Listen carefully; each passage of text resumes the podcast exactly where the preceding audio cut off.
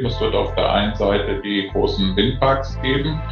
Ähm, mit dem Thema, dass wir die Energie dann von oben weiter verteilen müssen. Auf der anderen Seite werden wir alle zu Prosumern und ähm, jeder von uns versucht jetzt hier eben noch mehr Photovoltaik aufs Dach, vielleicht auch hier und da mal mit einer Windmühle noch spielen. Ähm, da werden wir dann zu Prosumern. Und ähm, ich denke, das kommt alles zusammen, egal wie groß der Windenergiepark im Norden ist. Die, grundsätzlich werden wir so einen zellularen Ansatz hier in Deutschland haben, viele kleine Zellen, in denen produziert wird, die wir auch äh, erstmal versuchen müssen, in der Zelle ins Gleichgewicht zu bringen zwischen Bedarf und Erzeugung. Und wenn das nicht klappt, kommt dann eben irgendwann noch der große Windpark mit seinen Transportleitungen rein, der dann die Energie vom Norden in den Süden vielleicht transportiert. Ähm, und insofern glaube ich auch nicht, dass sich das ausschließt, sondern ähm, das eine wird wahrscheinlich ohne das andere nicht möglich sein. Also erstens merkt man, merkt man, dass diese immer weiter steigende Komplexität äh, im Energiemarkt schon gerade den Kleinen natürlich zu schaffen macht. Das sind kleine Stadtwerke, die, die eine Handvoll Mitarbeitenden äh, haben, die, die natürlich sich auch nicht immer mit den immer neuen Themen auseinandersetzen können neben dem Tagesgeschäft. Und das merkt man. Und das sind eben zum einen die Fachthemen, aber dann auch, äh, wir sprachen schon über IT und Cloud und so weiter. Und, und die, da denke ich, äh, wird es schon den Trend geben, dass die den sehen wir, dass, dass die Kunden dann verstärkt äh, Cloud-Lösungen ähm, bevorzugen und auf sowas wechseln. Äh, oder aber auch, und das, den Trend gibt es sicherlich auch, dass man sich dann Dienstleister sucht, die das, äh, die das operative. Geschäft äh, für einen übernehmen. Hallo, ihr hört Timo Eggers von Utility 4.0, dem Business-Podcast über die Zukunft unserer Energiewelt. Moderiert von mir und mitinitiiert von Oliver Doleski, dem Autor des gleichnamigen Buches. Zu mir lade ich Menschen ein, die noch etwas vorhaben für eine klimapositive Energiewelt.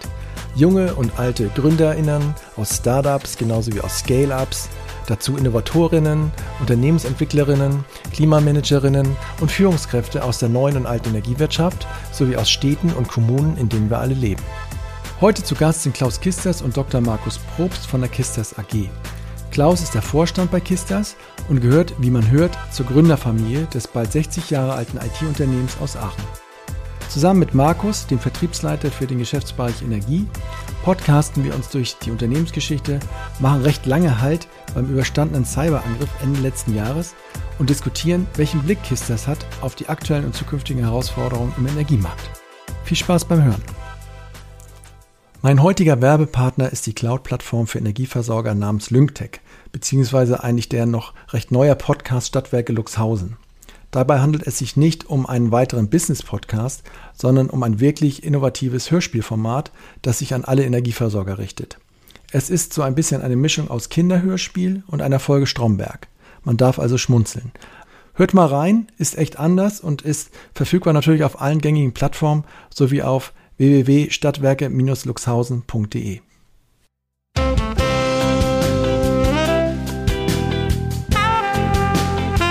Stadtwerke Luxhausen. Der Podcast für Energieversorger. Von Lyngtech.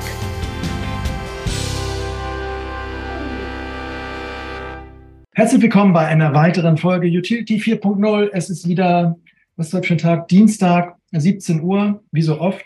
Ähm, heute wieder zwei Gäste hier. Den ersten werden die geneigten Hörer sofort zuordnen können zum Unternehmen. Das sind der Klaus, Klaus Kisters und Markus Probst, auch bei Kisters. Erstmal herzlich willkommen, euch beiden. Ja, herzlich willkommen, auch von meiner Seite, Timo. Hi Timo, freut mich, dass es geklappt hat. Cool. Die Spinne, die, die Mikrofonspinne läuft. Ähm, schön, dass ihr da seid. Es ist wieder so eine Folge ähm, durch die IT-Landschaft ähm, der Energiewirtschaft der Deutschen. Äh, noch nicht draußen ist jetzt ähm, die letzte Folge mit, mit, mit Wilken. Die habe ich äh, zuletzt gemacht. Jetzt ist, seid ihr äh, hier bei mir zu Gast. Das freut mich sehr. Und ich hau einfach gleich mal einen raus, lieber, lieber Klaus. Ähm, der Volker sagt von Schleuten, wir wollen angreifen. Ne? Das hat er mir so, das, das habe ich so als Titel genommen. Dann mhm. ähm, der Guido Morris von, von SIV äh, hat gesagt, so, ja, mit Blick so auf die neuen Anbieter, wenn das das Neue ist, dann haben wir schlechtes Marketing gemacht. SAP sagt, ja, wir haben sowieso ein schlechtes Marketing gemacht, weil alle dachten, wir hören irgendwie auf. Ähm, das wiederum die anderen befeuert, wie Wilken und, und SIV, sagen, ja, jetzt greifen wir an, jetzt wollen wir auch sozusagen größere Zählpunktkunden äh, machen. Ähm, Lyngtech, ne, die machen Touchpoint, Vertrieb, fokussieren sich voll darauf. Ähm, Power Cloud, ja, die wühlen sich jetzt durch den Netzmandanten und, und müssen da irgendwie Gas geben. Was ist denn, was willst du denn eigentlich noch in der Energiewirtschaft? Was will KISS denn eigentlich so? Wenn du das so, das Wettbewerbsumfeld, wenn, wenn du das so anschaust, wie die jetzt alle so unterwegs sind. Ja, also gut, wir wollen im Energiemarkt weiter wachsen. Ähm, das im sportlichen Wettbewerb mit den anderen Marktteilnehmern. Ähm, wir kommen ja jetzt von der Geschichte her von einem Ingenieurbüro, also mhm. beratende Zunft und äh, sind eigentlich immer nur mit neuen Ideen, neuen Entwicklungen, Innovationen gewachsen. Und das machen wir seit 60 Jahren und das soll auch so weitergehen, ja. dass man dabei dem einen oder anderen im Wettbewerb dann auch angreift. Ja, klar, das werden wir dann sicherlich auch machen. Aber ähm, das Ziel ist letztendlich, dass die Kunden sich ähm, aufgrund der besseren Lösung für uns entscheiden. Nicht? Und ähm, das, da Gut, das eine sind ja dann immer die technischen Eigenschaften, das andere die weiteren Faktoren. Familienunternehmen, die Kunden, die mit uns sind, 20, vor 25 Jahren oder auch vor 30, 40 Jahren im Bereich Wasserwirtschaft begonnen haben, die sind heute noch unsere Kunden und die reden heute noch mit mir und das soll so weitergehen. Ja. Denken wir mal, das ist dann vielleicht auch ein Unterschied zu Startups, die heute vielleicht ja auch nicht mehr Startups sind. ähm, bei uns ist es immer noch die Family, die dahinter steht und die auch in den nächsten Jahren dahinter stehen wird. Und wir wollen einfach kontinuierlich weiter wachsen und unseren Mitarbeitern einen sicheren Arbeitsplatz liefern und unseren Kunden eine zukunftssichere Lösung. Ja, okay, aber wenn du das Marktumfeld dir, dir so anschaust, wie, wie, was empfindest du da? Denkst du, ja, die sollen mal schreien da, die Neuen, die sollen erst mal 60 Jahre machen. Ähm, Volker und Guido Moos, ja gut, auch Familienunternehmen, mit denen bin ich so auf einer Wellenlänge, Wilken auch. Ähm, wir haben schon vieles kommen und gehen sehen. Jetzt du besonders auch durch dieses, äh, mit dem, wie nennt man das, den, äh, die Cyberattacke, bist jetzt nochmal noch mal abgeklärter. Ist das, so, ja. ist das so dein Blick, so ein bisschen abgeklärt, ingenieursmäßig, nüchtern auch? Ähm, ja, ingenieursmäßig ja, das würde ich immer unterschreiben und ja. technisch orientiert. Ähm, aber ich respektiere natürlich SIV und Schleuten. Das sind ähm, ganz solvente, faire Marktteilnehmer in einem anderen Bereich unterwegs als wir. Wir haben uns immer auf den technischen Bereich konzentriert.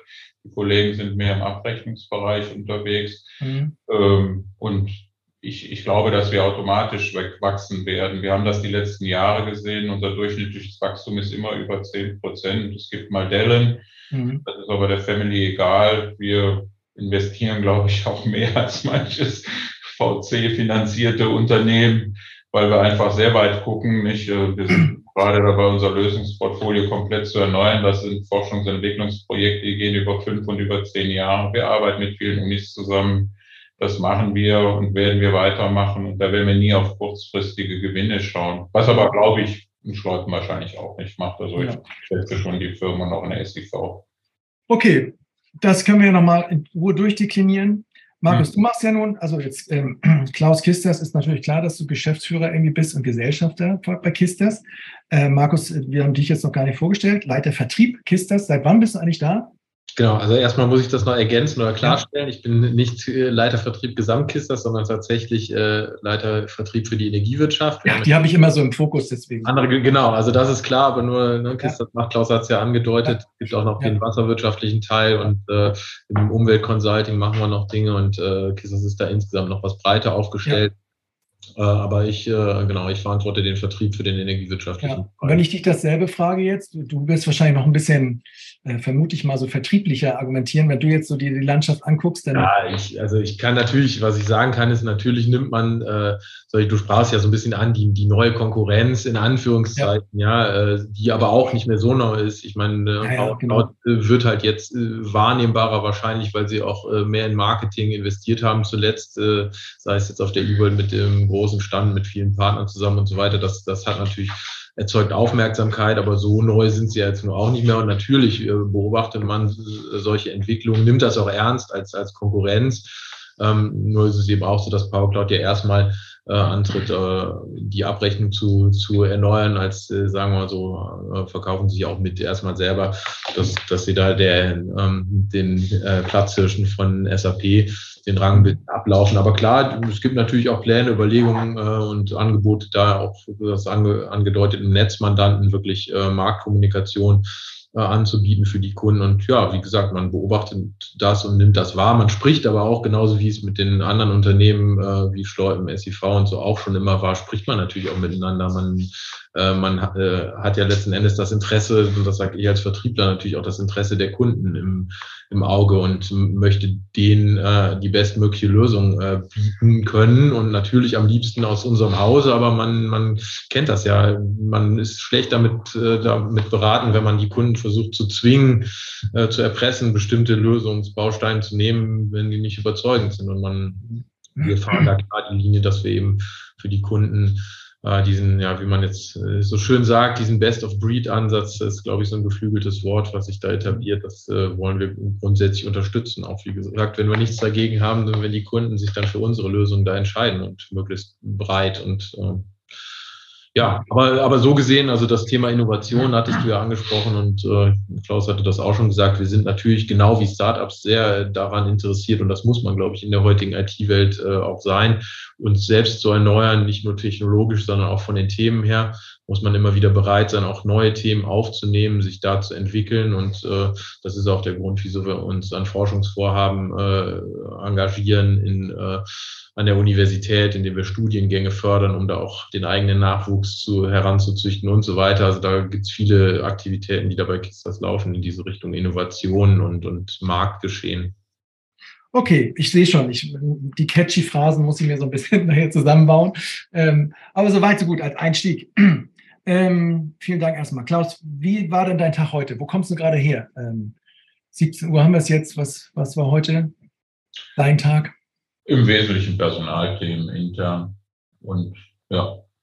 Personalthemen, das heißt, du, du sprichst mit Leuten, die neu zu euch kommen wollen oder Leute, ja, die nicht mehr bei sein? Wir, genau, also wir, wir haben ja doch noch sehr viele offene Stellen. Da geht es immer wieder darum, wie finden wir die Leute, wie halten wir die ja. Leute.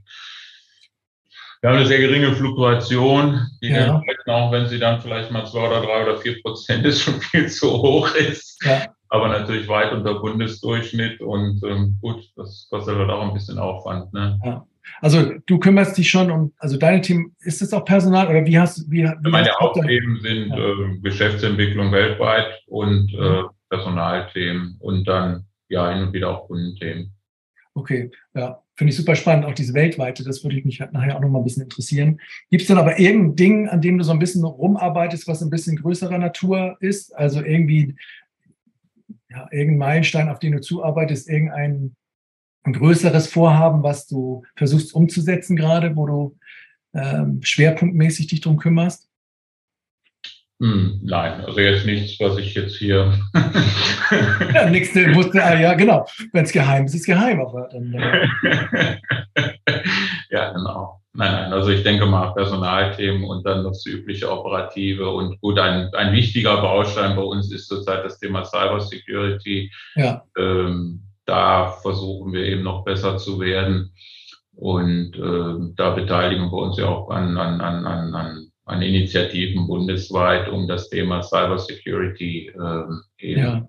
doch noch mehr äh, in den Mittelpunkt zu stellen bei den Leuten. Da haben wir uns ja zu einer sehr transparenten, offenen Kommunikation damals entschieden und ähm, ich glaube, das ist auch sehr wichtig. Ja, vielleicht gehen wir da gleich mal rein. Also im Grunde denke ich immer, eigentlich könnt ihr jetzt andere Unternehmen in der Energiewirtschaft auch gut beraten. Ne? Was da, also ihr habt es einmal jetzt durchgestanden. Hm. Ich habe es mir jetzt eben ja. nochmal durchgelesen. Ne? Das ist ja gar nicht so lange her. November ja. 21. Ja, genau. Eigentlich war alles, also wenn ich so von meiner Wahrnehmung, was ich mir jetzt so rausgelesen habe, eigentlich war bei euch alles schon immer ziemlich sicher. Ihr seid Ingenieure, ihr macht äh, systemkritische Software, das wusstet ihr auch vorher, ne? War alles BSI-proofed irgendwie. Und dann haben sie es doch irgendwie ja, geschafft. Also ISO 27001 mit dem ja. BSI arbeiten wir in der sogenannten Allianz seit 2016 zusammen. Seit 2017 sind wir zertifiziert und ähm, mhm.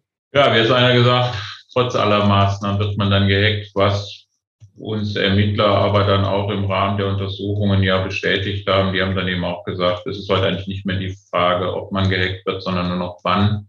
Mhm. Und, ähm, ja. Hast, ähm, weißt du noch den Moment, wie war, wie war das der erste Moment, als du davon gehört hast? Hast du das selber gesehen auf deinem Screen? Hast du da irgendwie so, oder, nein, hat jemand angerufen? Auf einer Geschäftsreise bin dann ähm, um kurz vor Mitternacht angerufen worden vom Rechenzentrum und ähm, gut, dann haben wir eben kurzfristig entschieden, uns, oder das war dann schon entschieden im Rechenzentrum, aber dann eben auch weltweite Telefonkette starten, alle Niederlassungen äh, weltweit Australien, Neuseeland, China und so weiter sofort zu informieren, sofort weltweit vom Netz trennen. Und ähm, dann bin ich, habe die Geschäftsreise sofort abgebrochen, bin nach Hause geflogen und war dann am nächsten Tag ab mittags hier in Aachen. Und ähm, gut, ab dann ging es ja eigentlich nur noch darum, möglichst schnell den Wiederaufbau hinzubekommen, Forensik irgendwann zu stoppen.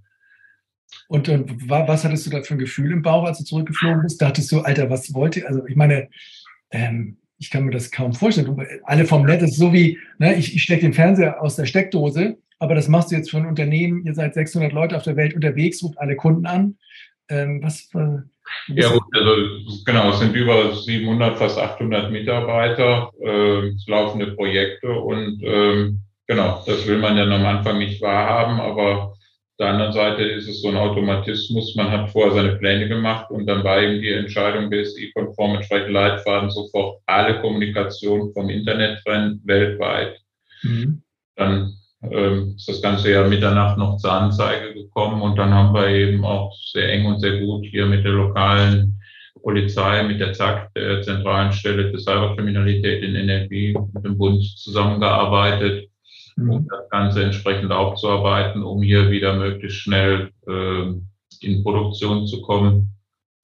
Ja. Mhm. Und wer war es jetzt? Habt ihr den, habt ihr den oder die? Ja, und das war ja relativ schnell klar. Es war die Conti-Gruppe, die es inzwischen ah. nicht mehr gibt, die sich dann im Rahmen jetzt, weiß nicht, ob es der Ukraine-Krieg war, aber äh, die sich auf jeden Fall Anfang des Jahres dann äh, selber aufgelöst haben. Mhm. Ja.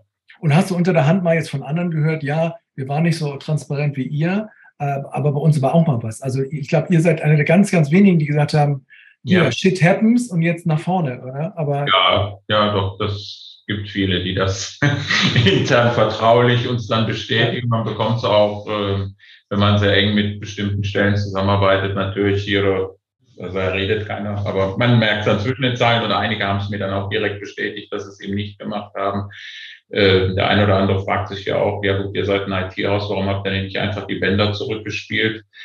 Ähm, genau das darf man nicht. Da hat auch unser CISO sofort gesagt, um Gottes Willen bloß nicht mal eben die Bänder zurückspielen, nicht äh, die, die heutige Spezialität der Cyberkriminellen ist es ja gerade, die Backups auch zu kompromittieren. Auch da muss man entsprechend vorsichtig sein.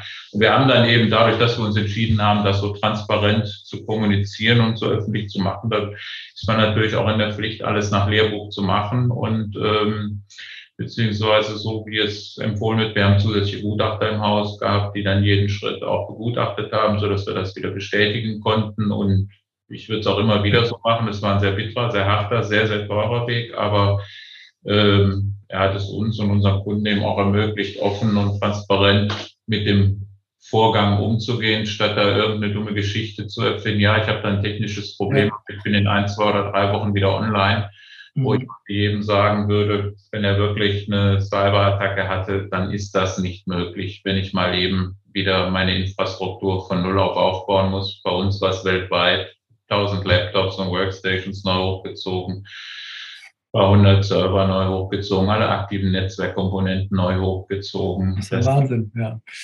Alles Arbeit für sich, die jeweils eigentlich ein paar Monate Projekte sind, die wir hier durch, durcharbeiten zwischen mhm. 11. November und Weihnachten mit der Mannschaft und vor allen Dingen auch mit unseren Kunden hinbekommen haben. Ja, da wollte ich, ja, ich wollte, wo ich sagen kann, Leute, sagt's ehrlich, es kann jedem passieren ähm, und dann ist das Verständnis im Markt, glaube ich, eher dafür da.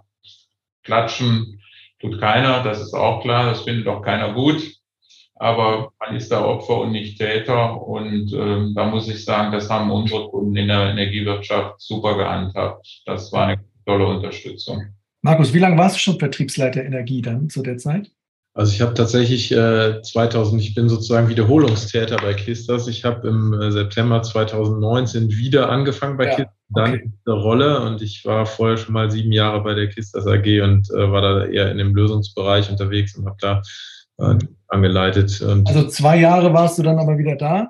Äh, und was, haben, was, was waren dann so die, oder? Stimmt, oder? 2021? Nee, nee, zwei Jahre ist ja jetzt, ne? also ein Jahr. Ach so, ein Jahr, genau, sorry. Ja. Ähm, was haben die Kunden dann, haben die, wie haben die auch bei dir angerufen dann, nachdem der, der Klaus das ja, announced hat? Äh, ganz natürlich. Also ich habe äh, viel auch äh, teilweise gemeinsam mit Klaus und gemeinsam ja. mit meinem ganzen Vertriebsteam. Also es, es, fängt ja damit an, du sagtest mal so eben, ja, dann ruft man die Kunden an. Es geht ja, ja damit los, äh, dass die ganze Infrastruktur weg ist. Das heißt, also Gott sei Dank hat man ja Mobiltelefone, wo auch die so, eine genau. Nummer eingespeichert ist. Aber es gibt ja jetzt nicht das äh, ERP-System, wo man dann mal eben reingeht und ja. äh, irgendwelche E-Mail oder Listen, Telefonlisten rauszieht. Äh, das ist schon mal die erste Herausforderung. Aber natürlich, diese Herausforderung haben wir dann gelöst und waren in der Lage, die Kunden zu kontaktieren. Wir haben dann ja auch so eine Interims-Webseite hochgezogen, wo wir die Informationen, die wir dann nach Freigabe der Behörden überhaupt auch veröffentlichen durften, das hat Klaus auch schon angesprochen, da ist natürlich auch vieles unter Verschluss. Klar, die Kunden fragen, wieso ja. sagt er mehr, wir brauchen Informationen, kann man auch total verstehen, ist aber nicht ganz so einfach, das zu handeln. Aber wir haben es bestmöglich versucht und ich sag mal so, in Summe ist uns, denke ich, was bei mir auch im Nachgang angekommen ist, doch von den Kunden bescheinigt worden, dass sie äh, äh, gesagt haben, ihr habt da doch sehr transparent und, und schnell reagiert und informiert. Ja, natürlich gab es den einen oder anderen, der es dann doch irgendwo auf den Interims-Mail-Listen irgendwo durchgerutscht ist. Das kann man dann auch verstehen, dass da Frust da war oder die Frage, ja, wieso sind wir denn nicht informiert worden? Wir haben es halt bestmöglich versucht unter den gegebenen Umständen und ich glaube, in Summe ist uns das ganz gut gelungen. Aber das waren natürlich anstrengende Monate, nicht nur für die IT, für die vor allen Dingen, die alles wieder aufbauen mussten, aber natürlich auch für alle, die irgendwo in Kundenkontakt waren und versucht haben, mit den Kunden da die Lösung zu finden. Aber ich denke, auch da waren wir nicht nur in der Kommunikation, sondern auch da waren wir schnell. Man hat da ja sehr schnell ist klar, dass auch ja gerade Kunden, die jetzt im Messstellenbetrieb, wo es erstmal um die Datenakquise geht oder auch im Handel, die sonst irgendwie mehrere tausend Deals. Äh, ja, ja, wie haben die dann weitergearbeitet? Womit, was hast du denn in Excel drüber gespielt oder hier in einem Office? Ja, nee, nee, so, manche Kunden hatten ja im Rahmen ihres Risk Managements das Ersatzlaptop in der Schublade, das sie dann rausgezogen haben und mhm. sie dann sicherlich langsamer und nicht so toll auch weiterarbeiten. Okay. Und für andere, die das nicht hatten, haben wir dann natürlich innerhalb kürzester Zeit Übergangslösungen geschaffen. Ja, mal als Beispiel, es gab Kunden, für die haben wir dann, äh, weil ja auch unser Rechenzentrum dann äh, zumindest so schnell nicht verfügbar war, da haben wir dann sehr schnell äh, geschaut, dass wir äh, in, einer, in einer Azure Cloud dann eine Softwarelösung für die bereitgestellt haben, mhm. um da einfach möglichst schnell die Leute wieder ans Arbeiten zu bringen. Und ähm, ja, aber hey Gut, es ist natürlich, also Einschränkungen äh, gibt es dann natürlich für die Leute und auch gerade bei Prognosen. Ne, die Prognose hat man ja in, in, der Regel ein bisschen im Voraus, aber klar ist auch, dass für, für irgendeinen Kurzfristhandel nutzt einem die Prognose von, von einer Woche nichts. Und ähm, ja, also ich denke aber, wir sind da in Summe ganz gut durchgekommen. Ja, ich meine, das ist ja mega Vertrauensbeweis auch. Ne? Also wenn man da jetzt mal durch ist, also da ähm, denke ich auch. Was habt ihr jetzt verändert? Ihr habt ja jetzt so einen Chief Information Security Officer am Start. Nein, nein, nein, nein. schon? nein, nein. Ähm, den haben wir nicht nur jetzt. Den haben wir seit ähm, 2015 oder 2016. Ja, schon länger. Haben wir schon sehr lange. Ja. Ähm, und ähm, das war, glaube ich, sehr wichtig, sonst hätten wir das wahrscheinlich auch nicht alles so gemanagt, nicht? Weil äh, der war natürlich auch ab der Nacht nur noch bis Weihnachten hier im Büro. Ja ähm, hat dann die Situation mit uns gemanagt. Nicht? Und da hatte jeder von uns verschiedene Tätigkeiten. Ähm, der hat sich eben um das Thema IT-Security, aber auch Datenschutz, wir mussten ja dann auch weltweit mit Datenschutzbehörden zusammenarbeiten, ja. ähm, gekümmert. Ähm, der hat sich mit den Forensikern gekümmert. Andere haben sich eben um den Wiederaufbau gekümmert, wieder andere um die Kundenkommunikation und immer wieder neu priorisieren, was ist jetzt der nächste wichtige Schritt und dann kommt zwei Minuten später die nächste EOS-Botschaft rein und man schmeißt die Prios über den Haufen oder muss dann auch mal entscheiden, jetzt ist mal Forensik vorbei. Eine Geschichte, die man dann eben auch lernt, die die Forensiker einem auch sagen. Forensik, was meinst du mit Forensik eigentlich? Nur, mal, nur so als... Ja, die, man versucht ja am Anfang ähm, in den flüchtigen Speichern zum Beispiel oder auch in, auf den Systemen äh, Spuren Spuren zu finden. Und die Forensiker, die dann ins Haus kommen oder die Ermittler sagen eben auch, Forensik, Forensik ist wichtig, Forensik ist gut, aber in 95 Prozent der Fälle gibt es keine Erkenntnisse ja. einer Cyberattacke. So, und wir haben dann eben auch nach ein paar Wochen in Abstimmung mit den Ermittlern dann gesagt, wir müssen jetzt manche Systeme wieder hochfahren. Und da muss ich sagen, haben sich hier die Ermittler bei uns unwahrscheinlich kooperativ verhalten. Also wir haben Kunden, denen das passiert, passiert ist, die nach zwei Jahren noch nicht wieder zurück waren. Okay. Und wir waren also in der Zeit von November bis Weihnachten ist es uns sukzessive gelungen, die komplette Informationstechnik wieder zurückzubringen. Sprich, wir konnten wieder mit unseren Kunden E-Mails tauschen, wir konnten Rechnungen schreiben, wir konnten Angebote schreiben, wir konnten mit denen telefonieren. All das ganz normale Bürogeschäft war wieder möglich. Gut, nur ein paar hunderttausend, eine Million Euro und so weiter später. Ne? Also als wäre nichts gewesen, aber es ist viel wahrscheinlich auch. Ähm, der Schaden ist immens, ja. genau, aber gut, da hat uns, wir sind halt kleiner, dummer, konservativer Familienladen, ja. bisschen EK hat und dann weiß man auch, wofür, wofür das da ist. ja, also okay, ja. man lernt eben, auch das wird dann nicht so schnell aus der Kurve. Aber da muss ich eben ehrlich sagen, das haben wir auch unseren Kunden zu verdanken, die da alle Wasserwirtschaft, Energiewirtschaft. Das waren ja alle Kunden. Alle sehr kooperativ sind, wenn man das dann auch offen und ehrlich kommuniziert. Das kann ich nur unterschreiben und die Gelegenheit nutzen, um nochmal einen großen Applaus und ein dickes Dankeschön an die Kunden äh, ja. hier zu richten. Also äh, wir haben schon versucht, ähm, gab schon auch Dankeschön-Aktionen. Auf unserem Anwendertagung war das natürlich auch Thema, die dann endlich dieses Jahr wieder stattfinden konnte. Ähm, im, nee, im, Mai war es, glaube ich.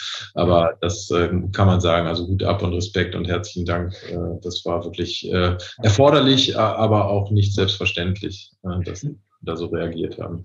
Gut, letzte Frage dazu. Hat, hat aber irgendwas, also jetzt hat man das einmal durchgemacht, aber denke ich, habt das irgendwas auch was Gutes gehabt für euch, dass ihr eure, eure Prozesse nochmal anders aufgesetzt haben? Vielleicht könnt ihr ja auch innerhalb von drei drei Monaten neues Babys programmieren, wenn man weiß, was man in drei Monaten oder zwei Monaten schaffen kann. Gibt es irgendwas, wo ihr sagt, hey, da haben wir was gelernt, was uns auch in diesem normalen Business hilft?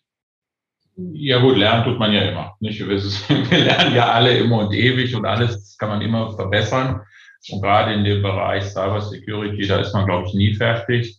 Und ähm, was wir gemacht haben, ist jetzt, wir haben unsere Mannschaft intern Systemadministration verdoppelt. Verdoppelt. Ja. Vorher waren es wie viel? Ähm, fünf bis zehn Mann und jetzt eben die doppelte Größe. Ja. Und ähm, wir haben Forensiker jetzt auch eingestellt, die sich direkt im Laden auch um Dinge kümmern können. Und wir sind dabei, was wir jetzt nicht mehr öffentlich machen können, aber zusätzliche Maßnahmen einzuführen, die die Sicherheit nochmal erhöhen. Mhm. Ja, aber also es ist dem auch immer wieder gutachterlich auch bestätigt worden. Es war eben nicht so, dass das offen stand wie ein Scheunentor. Nee, überhaupt nicht. Ne? Ähm, nein, ähm, es war ja, ja, genau, Punkt. Gut, ich würde eigentlich, ich würde schon wahrscheinlich ein neues Geschäftsfeld ausmachen, Klaus. Mit Cyber ja. Security für die Energiewirtschaft. Auch die Leute, genau. Also wir sind auch während der Attacke schon gefragt worden von Kunden. Wir hätten ja jetzt Erfahrungen wieder aufgebaut. Ja. waren sehr große Kunden, ob wir nicht helfen könnten. Ja. Ähm, aber man braucht die Leute erstmal selber. Mhm, klar. Und der Markt ist leergefegt. Also es ist tatsächlich zurzeit ein, ein Wahnsinnsbetätigungsfeld, wenn man da was macht. Wir haben uns dazu entschlossen, es mit unseren Kunden zu teilen, das Wissen, was wir erworben haben. Und wir werden unsere Kunden bezogen auf unsere Anwendung, auf die Zusammenarbeit mit uns natürlich auch Beratungsangebote machen, äh, wo wir da noch Verbesserungsbedarf sehen. Ja. Gut, spannendes Thema. Das kann man ja. mal verfilmen oder so, aber das soll jetzt nicht die ganze, die ganze Folge ja. äh, hier beeinflussen. Ich, ich möchte mal kurz, jetzt spreche ich ein bisschen mit dem Klaus noch weiter. Markus, ich hoffe, es ist okay für dich, wenn wir nachher wieder zurückkommen zu dir. Aber ich möchte, möchte noch mal ein bisschen, Klaus, vor 60 Jahren hast du gesagt, fing das Ganze an, ne? Ähm, ja, es war genau kleiner Familienladen von meinem Vater, Ingenieurbüro in der Wasserwirtschaft. Er hat das als Ein-Mann-Unternehmen geführt bis äh, 87, ist dann leider verstorben. Ich war ja. da auch gerade fertig mit dem Studium und habe dann übernommen, habe aber schon parallel zum Abitur ihm geholfen, weil er eben auch schon sehr früh erkrankt war. Mhm. Das ähm, bei uns in der Familie noch das Familieneinkommen war und dadurch bin ich dort dann eben auch sehr früh reingewachsen. Und, und du bist, ihr seid eine Aachener Familie eigentlich oder wo kommt ihr her? Ähm, ich bin Aachener, aber meine Eltern kommen aus allen Teilen der, Deut der Republik, aus dem Osten und aus Westfalen. Okay. Und äh, dann da Schulgewächse, die dann hier mal irgendwann gelandet sind in Aachen an der Uni. Ja, also du bist dann in Aachen auch aufgewachsen quasi, da zur ja. Schule gegangen und so. Genau. Ähm, und was war das für eine Zeit? Was ist so, was ist, wenn ich mir deine Jugend vorstelle, womit hast du dich da, was hast du da gemacht? War, waren schon so, waren schon, das war schon ein bisschen vorgezeichnet, dass du auch da Ingenieur wärst oder hast du doch eher in der Münze herumgestanden? nicht, dadurch, dass ich schon auf dem Gymnasium, eben mein Vater saß damals schon im Rollstuhl und dann ja. waren wir eigentlich schon immer zusammen und ich war der Älteste. Mhm. Das war für mich auch relativ schnell klar. Und ich war immer an der Mathematik und Physik interessiert. Insofern wollte ich dann eben auch ähm, Ingenieur werden, in die Softwareentwicklung reingehen. Das war früher hier in Aachen noch so, dass man dann Fortran und Assembler an der Uni gelernt hat und dann eigentlich für das, was man im Ingenieurstudium gelernt hat, dann Software geschrieben hat. Und so bin ich dann auch, ähm, das war das erste Mal 1987 für die Bundesanstalt für Gewässerkunde, da ging es um ähm, ein Telemetriesystem für die schiffbaren Gewässer, dann in die Softwareentwicklung gerutscht als Wasserwirtschaft. Mhm. Also von dir steckt auch noch irgendwo Code? Äh, in den ganzen Kisten-Anwendungen? Nee? War Fortran und Assembler. Aber ja, die ersten Versionen, also unser Produkt im Bereich Wasserwirtschaft heißt Whisky. Ja. Und Was hast du dir ausgedacht damals? Oder, oder? Ja, wir haben damals typisch, wie das so ist. Anfangsbuchstaben. Zweite Generation, aber eigentlich waren wir doch wieder ein Start-up. Äh, wasserwirtschaftliches Informationssystem KISTERS. Einmal die Woche sind wir mit dem Programmieren in die Pinte gegangen und unsere Rechner hatten alkoholische Namen. Dann passierte äh, Tschernobyl und es gab dieses bundesweite Messnetz zur Überwachung der Umweltradioaktivität und da gab es dann ein paar Rechte, also alle Rechner der Bundesbehörden hatten kryptische Bezeichnungen 4711 XX3 und dann gab es dann dazwischen Ramazzotti und Goofy und dann immer jeder, die stehen in Aachen und ja, also sind wir dann da so reingewachsen. Irgendwann gab es so Whisky Soda. Das ist die simultane ja. Online-Datenakquisition. Die, die, heißen ja heute noch so. Dass, also ihr seid ja, ja richtige Nerds gewesen. Ja, ja. Ne? Sind auch weltweit immer wieder gerne genommen. und ähm, ja, und ähm, dann gab ein Kollege aus der Wasserwirtschaft, hatte dann irgendwann die Idee, in so einer Talsperre ist ja nicht nur Wasser, da ist auch Energie. Mhm jetzt passiert die Energiewende und dann haben wir gesagt, ja, dann versuchen wir das doch mal, weil wir in dem Moment eine sehr gute Expertise hatten im Bereich Zeitraummanagement und alle anderen eigentlich versucht haben, damals die VV2 und äh, ne? ja. für den Energiemarkt ausgehend von einer Verbrauchsabrechnung zu erstellen. Wir sind dann aber direkt von der Technik gekommen, was uns damals äh, sehr weit nach vorne gebracht hat. Ähm, dadurch konnten wir also relativ schnell mit einer Standardsoftware für viele Energieversorger Energiedatenmanagement ähm, bringen. Dann gab es später durch Akquisitionen äh, zusätzliche Technologien wie, wie Prognosetechnologien, Optimierungstechnologien, die reingekommen sind, Customer Relation Management und, und, und. Und so ist dann der Bereich Energie immer weiter gewachsen. Parallel ist das Thema Wasser immer mehr gewachsen. Dort sind wir heute im Bereich Metrologie unterwegs. Und wenn man die Themen dann wieder von oben gemeinsam sieht, wenn denn die Energiewende komplett passiert ist, dann wird auch die Energieversorgung in Deutschland sehr wetterfühlig. Dann sind wir auch irgendwo wieder mit dem Thema Meteorologie verbunden, mit dem wir heute weltweit schon unterwegs sind. Und ja. ähm, dann kommen die Dinge eigentlich auch alle wieder zusammen. Das, das heißt, ja.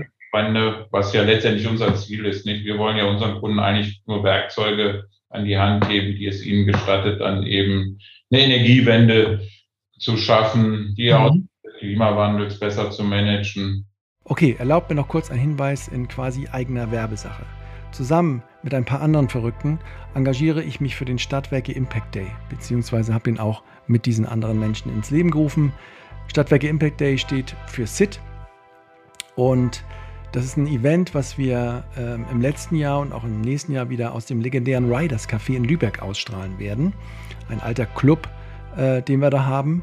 Und wir kümmern uns um die Frage jedes Mal exklusiv, wie schaffen eigentlich Stadtwerke und Städte die 1,5 Grad? Und ähm, ja, der SIT 2023 startet Anfang Januar nächsten Jahres, 26.01. Es ist ein Tag und man kann sich sehr gut einstimmen auf das Jahr.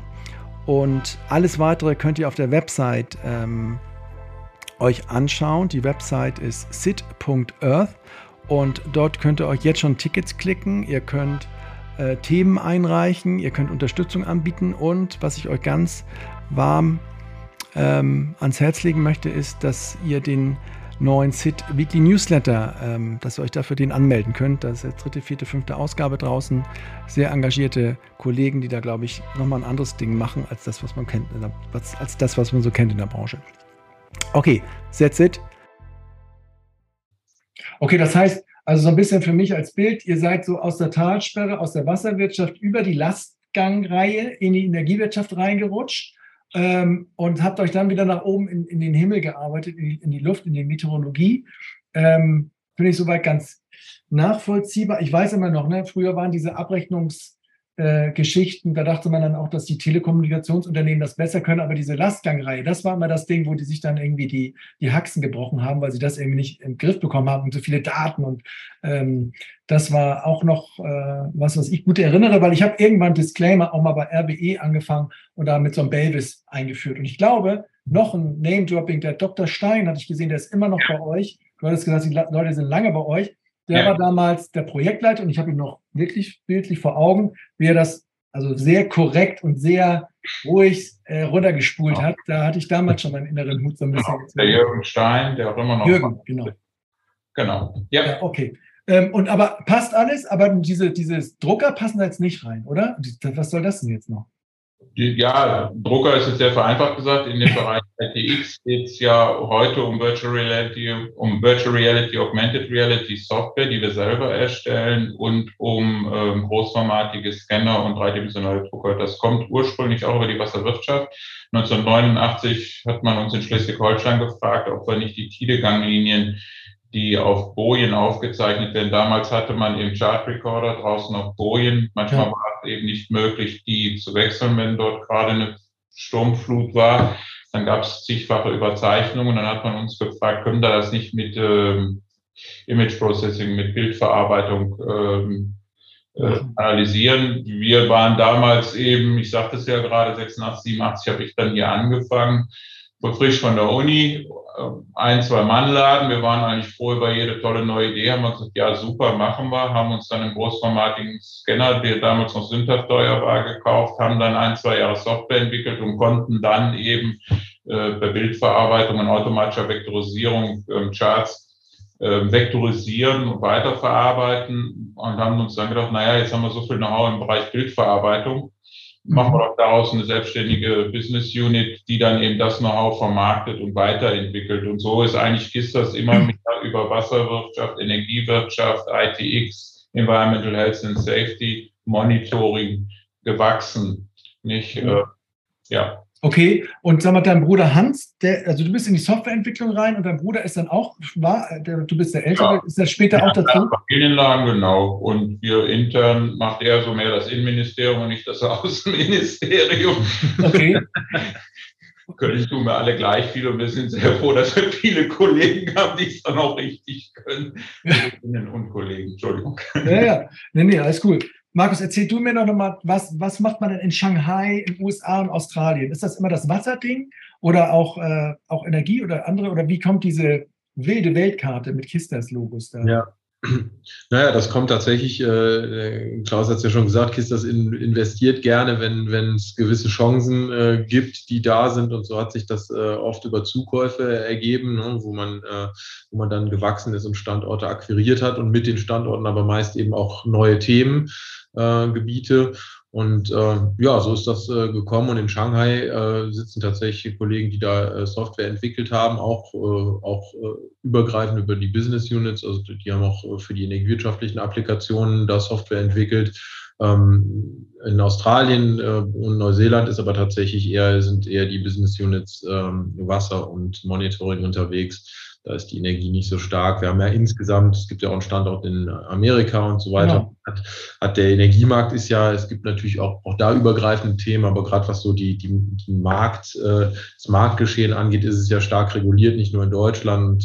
Ähm, KISS, das hat ja seit jeher den Ansatz, dass wir grundsätzlich Standardsoftwareprodukte erstellen, wo also nicht jeder Kunde seine individuelle Lösung implementiert bekommt. Und äh, vor dem Hintergrund ist es natürlich was, äh, alles, was tatsächlich äh, die Marktregeln abbildet, Ähm, da ist es dann ja ein größerer Sprung, sagen wir mal, in weitere Märkte zu gehen. Das haben wir teilweise auch gemacht, aber ich sage mal, man kann, kann dann nicht mal eben nach Amerika gehen und dafür für die mhm. dann äh, ja, Applikationen bauen. Wobei man eben sagen muss, die Bereiche, was ja auch Energiewirtschaft äh, stark ist, sind äh, so Themen wie Prognose, das ist übergreifend, das ist natürlich, da ist wenig reguliert. Gute Prognosen braucht man in vielen Branchen. Und äh, das sind dann so Themen, die wir auch als äh, äh, Energiebereich natürlich in anderen Ländern äh, vermarkten. Okay, ist aber Energie so der stärkste Bereich oder wo ist die, wo geht ja. das meiste Geld durch und die meisten Menschen? Ja. Wo, wie ist also das tatsächlich so? sowohl von der deutschsprachige Energiemarkt. Das ist so der Fokus, würde ich sagen, hier für den ja, genau. Markus auch. Ja. ja. aber auch von den Business Units her ist es tatsächlich so, dass sozusagen der, der Ursprung liegt ja eben in der Wasserwirtschaft, aber die Business Unit äh, Energie hat inzwischen äh, äh, da sozusagen die überholt, was, was Umsatz und glaube ich auch Mitarbeiterzahlen angeht. Aber äh, der Wasserbereich ist auch noch nach wie vor groß. Also, ähm, aber die Energie und wächst da auch das, ne, im Bereich Zusammenhang mit Monitoring, ja. Mhm. Ähm, und, und Klaus, du, das fühlt sich bei dir immer so an, ne? Ein, ein Mann-Unternehmen, dann einer dazu, dann neues Geschäftsfeld, dann kauft man was. Wenn du so diese ganze Zeit jetzt nochmal Revue passieren lässt, was waren für dich so die, die dicksten Meilensteine oder auch mal so Phasen, wo du gesagt hast, es geht ja nicht immer nur aufwärts, aber wo ihr mal einen ja. Schluss vom Buch bekommen habt, wo du vielleicht dich heute noch daran erinnerst, wo du sagst, oh, da war es ein bisschen kabbeliger auf der Hohen See sozusagen. Ja. Gibt es da was? Ja gut, wir hatten mal einen VC in der Firma. Ein, ein, ein Venture Capitalist? Ja, genau. Um, das war nicht so gut? Ja, will, will ich so jetzt nicht sagen, so einseitig, ähm, aber ein VC oder ähm, ein externer Investor hat immer das Ziel, was ich dann irgendwann gelernt habe, egal was er sagt, er will irgendwann auch den Exit haben. Ja. Und äh, das war natürlich für meinen Bruder und mich dann anstrengend. Wir haben dann irgendwann die Anteile auch zurückgekauft. Das haben wir zum Glück hier in Aachen alles geschafft und das ist auch gut gelaufen. Aber das ist natürlich mal ein Meilenstein. Der hat uns aber natürlich auch am Anfang geholfen. Der hat uns immer wieder auf Wachstum und, und wie ist das, nicht, wie, wie steht es bei euch, wenn etwas irgendwo passiert, wie sind eure Redundanzen? Die haben da ihre Standardprozesse, da lernt man, da lernt man auch mal Vertriebscontrolling, da lernt man eben noch mehr aufs Wachstum zu achten. Mhm. Aber irgendwann war dann auch klar, nein, wir wollen nicht öffentlich werden, wir wollen auch nicht an anderen verkaufen und ähm, insofern haben wir dann irgendwann eben ähm, die Anteile auch zurückkaufen müssen. Und das ist natürlich anstrengend. So ein VC hat ja auch gewisse Erwartungen. Ne? Hm. Und warum habt ihr den mal mit reingenommen? Weil ihr dachtet, ihr, ihr braucht. Ja, genau. Das war mal das Ziel, EK-Basis stärken und äh, mhm. eben, das war so meine Sturm- und Drangperiode. okay. Ähm, aber warum, ich, gut, ihr seid ein Familienunternehmen, aber mhm ich meine, diese VCs haben ja auch, die tragen auch zu viel Wachstum bei, ne? Und so, so neuere Firmen, also oder Startups, die suchen ja immer Leute, die mit reingehen und die das groß machen, schnell groß machen. Ähm, ist es, ist es wirklich so, was, was überfordert da dann so ein Familienunternehmen oder was unterfordert dann so ein VC? Ist das einfach immer so diese Geschwindigkeit des Wachstums, die angestrebt wird? Naja, im Familienladen ist man eben letztendlich viel langfristiger unterwegs. Man denkt nicht in Quartalen und nur in Jahren. Ähm, ja. Man sagt vielleicht auch, naja, eine Firmenzentrale bauen wir selber. Da wollen wir fest sein, da wollen wir nicht irgendwann in den Händen eines Vermieters legen, wo ein VC sagt, ich investiere doch nicht in Steine. Das ist ja das Dümmste, was man machen kann. Ja. Ähm, aber mit 200, 300 Leuten an dem Standort sieht man auch nicht mal eben so um. Mhm. Ähm, dann ist es eben die Langfristigkeit. Wenn wir von der Idee überzeugt sind, dann dauert es eben. Ja. Fünf Jahre dauert oder zehn Jahre, und dann gibt es auch Dinge, wir haben unser eigenes Rechenzentrum. Wir glauben nach wie vor, es ist das Beste für unsere Kunden, wenn wir unsere Anwendung für unsere Kunden in unserer Cloud betreuen und nicht ja. zu irgendeinem anderen gehen, weil das früher oder später immer teurer wird und weil wir dort an Flexibilität und Agilität verlieren. Das, das sind aber so? die man heute kurzfristig vielleicht betriebswirtschaftlich anders sehen würde. Ja. Ja, aber auch, auch technologisch oder von der Sicherheitsaspekt können, können wir kurz eine Klammer mal aufmachen, weil das, mhm. also, ähm, meinst du, also die Argumentation ist ja immer bei den Hyperscalern, dass so viel Geld könnt ihr gar nicht investieren in Sicherheit, wie die es können, deswegen ist es sicherer mhm. da. Das ist immer so die kurze Argumentation. Wie ist da deine oder eure Sicht? Ihr sagt, nee, wir machen das alles bei uns. Wie, wie, wie, was, was sagst du? Wenn ja gut, also der, ähm, die Frage haben wir natürlich auch den Ermittlern, die jetzt öfter solche Fälle haben, gesagt. Und äh, gehackt werden kann man auch beim Hyperscaler, dann ist das nicht transparent. Ähm, mhm. Man sagt es vielleicht auch nicht und der hat einen vielleicht auch schneller zurückgespielt. Aber äh, grundsätzlich ist man dort wohl nicht sicherer. Mhm. Nicht, ähm, gehackt werden kann man überall. Ähm, gibt ganz große Institutionen, auch weltweite Institutionen, die dort schon gehackt worden sind. So, ähm, will das aber auch nicht schlecht machen. Mhm. Ähm, ich glaube aber einfach, dass man seine eigenen Sicherheitsthemen in der eigenen Cloud viel, viel schneller managen kann, als wenn man dann immer wieder Software erstmal irgendwo anders trans hin transportieren muss. Mhm. Deswegen haben wir uns zum Beispiel auch mit bestimmten Dingen dazu entschlossen, in die Cloud des Herstellers zu gehen, weil er dort seine Sicherheitslücken wahrscheinlich noch am schnellsten und am ehesten managt.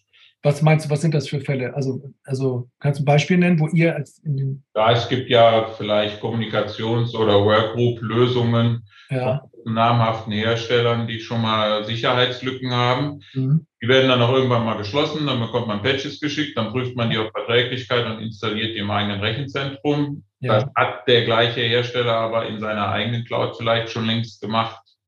Mhm. Oder okay. auch diese Lücken viel besser überwachen um sicherzustellen, dass seine Kunden dort nicht getroffen werden. Mhm. Und deswegen, früher wollte ich immer alles bei uns haben, sagen wir inzwischen bei manchen Dingen von großen Herstellern wie Workgroup-Lösungen, E-Mail-Systeme oder ähnliches, da ist es vielleicht sinnvoller, dann in die Cloud dieses Herstellers, ja, okay. weil er dort seine Sicherheit für seine Lösung am besten gewährleisten kann, wie wir für unsere Lösung die Sicherheit am besten in unserer Cloud gewährleisten können und CVEs auch am schnellsten dann bei uns eben beheben können. Nicht, ansonsten muss man es immer noch wieder an den Kunden liefern, dann müssen Kunden das auf ihren System installieren. Das machen 100, 200 Kunden gleichzeitig.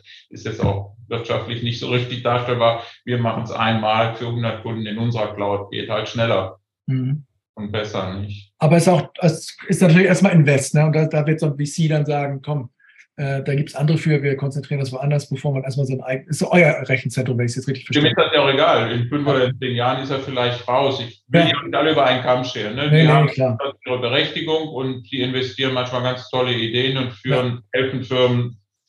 Ich bin ja nicht mit denen in Konkurrenz. Wir nee, sind ja jetzt auch wieder irgendwo ähm, eine Art von VC. Wir haben natürlich andere Werte. Man würde uns vielleicht eher als strategischen Investor bezeichnen. Nicht, wenn wir eine Firma kaufen oder ein Startup, dann wird das bei uns immer integriert. Wir kaufen nicht zu verkaufen.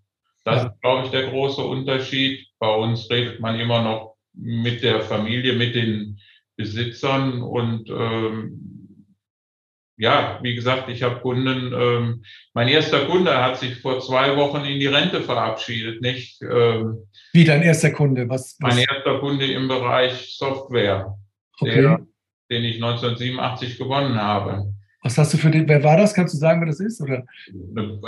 Nee, weiß ich jetzt nicht. Der will jetzt wahrscheinlich nicht öffentlich sein. Okay. Aber es war, ja, ich habe ja vorhin gesagt, womit ich dann angefangen habe mit dem Whisky und einer der ersten Kunden mit dieser Software. Ja.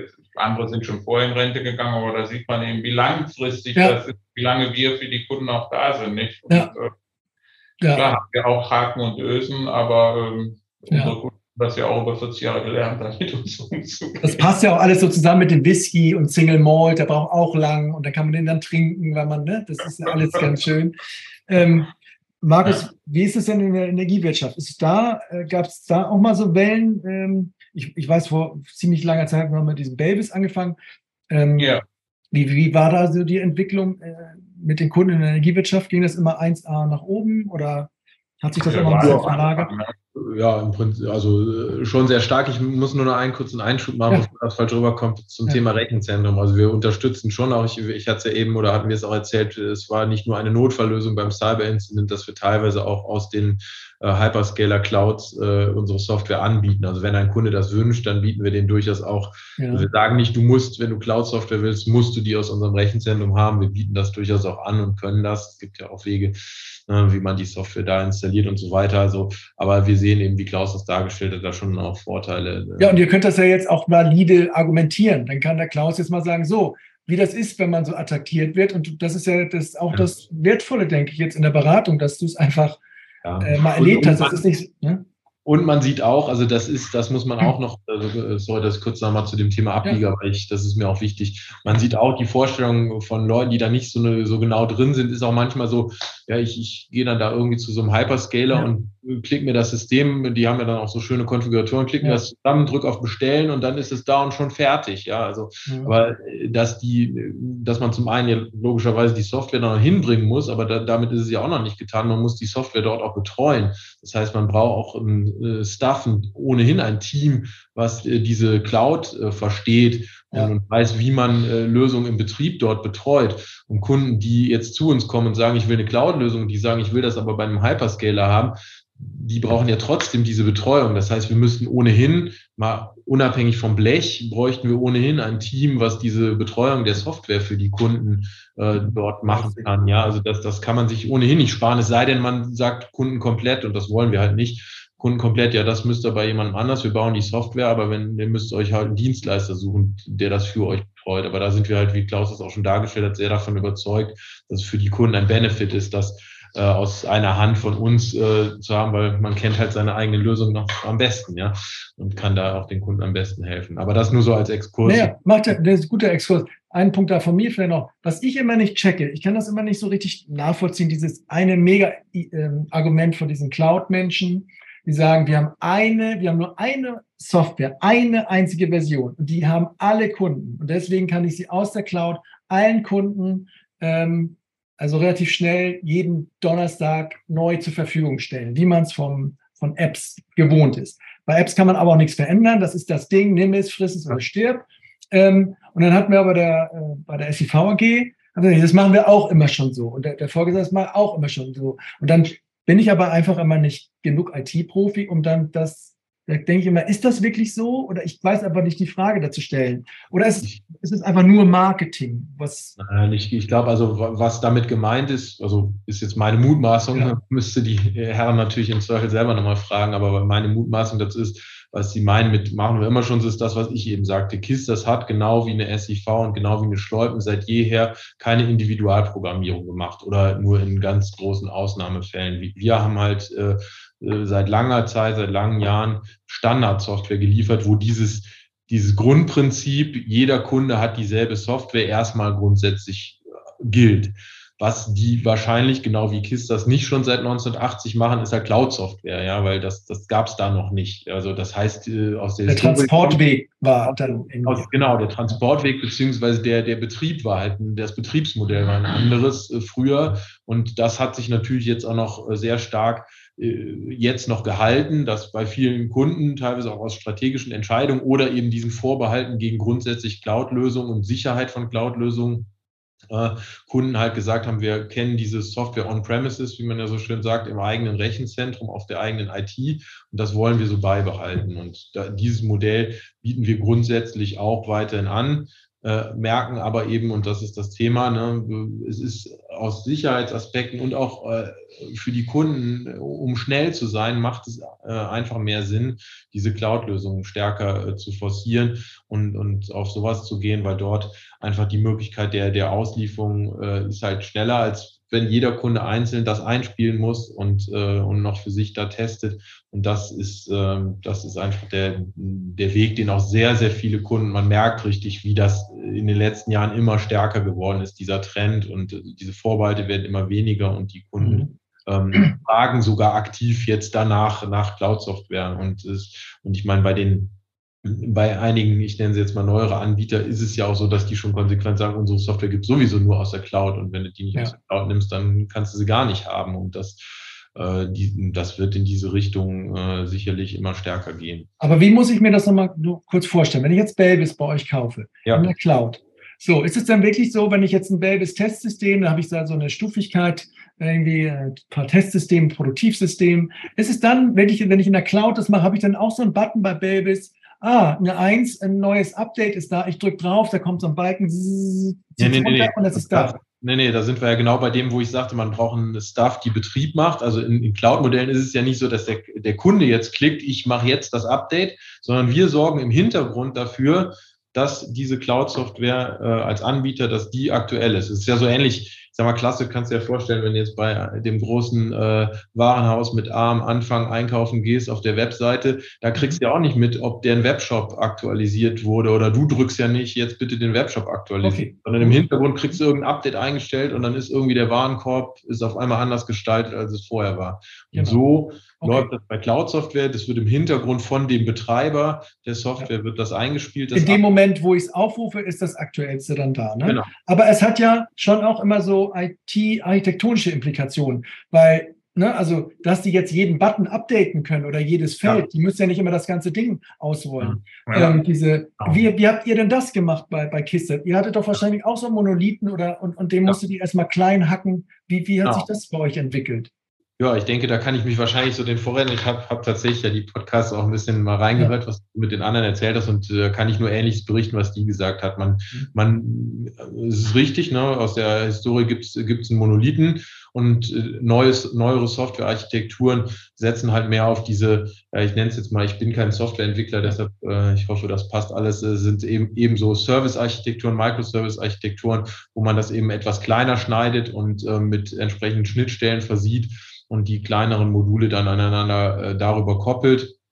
Und äh, ja, in diesen Architekturen äh, ist es dann auch äh, einfach möglich, diese Web-Applikation äh, zu bauen und zur Verfügung zu stellen. Und äh, ja, auf dieser Basis äh, passiert das und auf dieser Basis passiert auch schon seit äh, vielen Jahren bei KISS das eine Erneuerung der Software, wo wir sukzessive alles, was wir neu machen, auf den neuen Architekturen äh, basiert und äh, die, die alten Dinge, nenne ich es jetzt mal, diese Monolithen, was man davon noch braucht, das wird halt gegebenenfalls auch über Schnittstellen, über APIs angebunden. Äh, so, und, und dieser Big Bang-Ansatz, du hast das vorhin im Vorgespräch, hattest du das mal so, so, so viel Sand gesagt, konnte man die drei, drei Monate Cyber-Incident nicht nutzen, um mal kurz die Software neu äh, zu programmieren. Also das ist jeder, der das äh, schon mal überlegt oder konzipiert hat, weiß, dass das schlichtweg nicht möglich ist, weil dafür sind, ist viel zu viel Know-how da drin und wie zu viele Details in der Software. Man kann das selbst mit einem größeren Team nicht mal eben neu schreiben. Und dazu kommt ja auch noch, dass sich der Markt ja permanent sehr dynamisch weiterentwickelt. Wenn man also sich mal einschließt und eine Parallelentwicklung macht, hat man ja trotzdem noch Kunden, die die ja die aktuellsten Marktgeschehnisse äh, in der Software abgebildet haben wollen und und ähm, diese Parallelentwicklung, das das ist einfach nicht wirtschaftlich darstellbar. Klaus, wie guckst du auf diese IT-architektonischen Dinge? Du bist jetzt Softwareentwickler. Bist du da noch nah dran? Sprichst du noch mal mit euren Entwicklern, mit den Chefentwicklern, so was da so abgeht? Oder sagst du, komm, äh, ich, ich weiß nicht, ich bin angefangen, weiß gar nicht, mit welchen Architekturen du angefangen bist, welche Stichworte man da so raushauen muss. Irgendwie Client Server, Großrechner, Fortran ja. hast du eben entwickelt. Aber Client Server war so die Anfänge, das war damals noch Unix, Ultrix, und, Dein erster äh, Rechner beim, beim Volker war es der ZX81 und bei dir?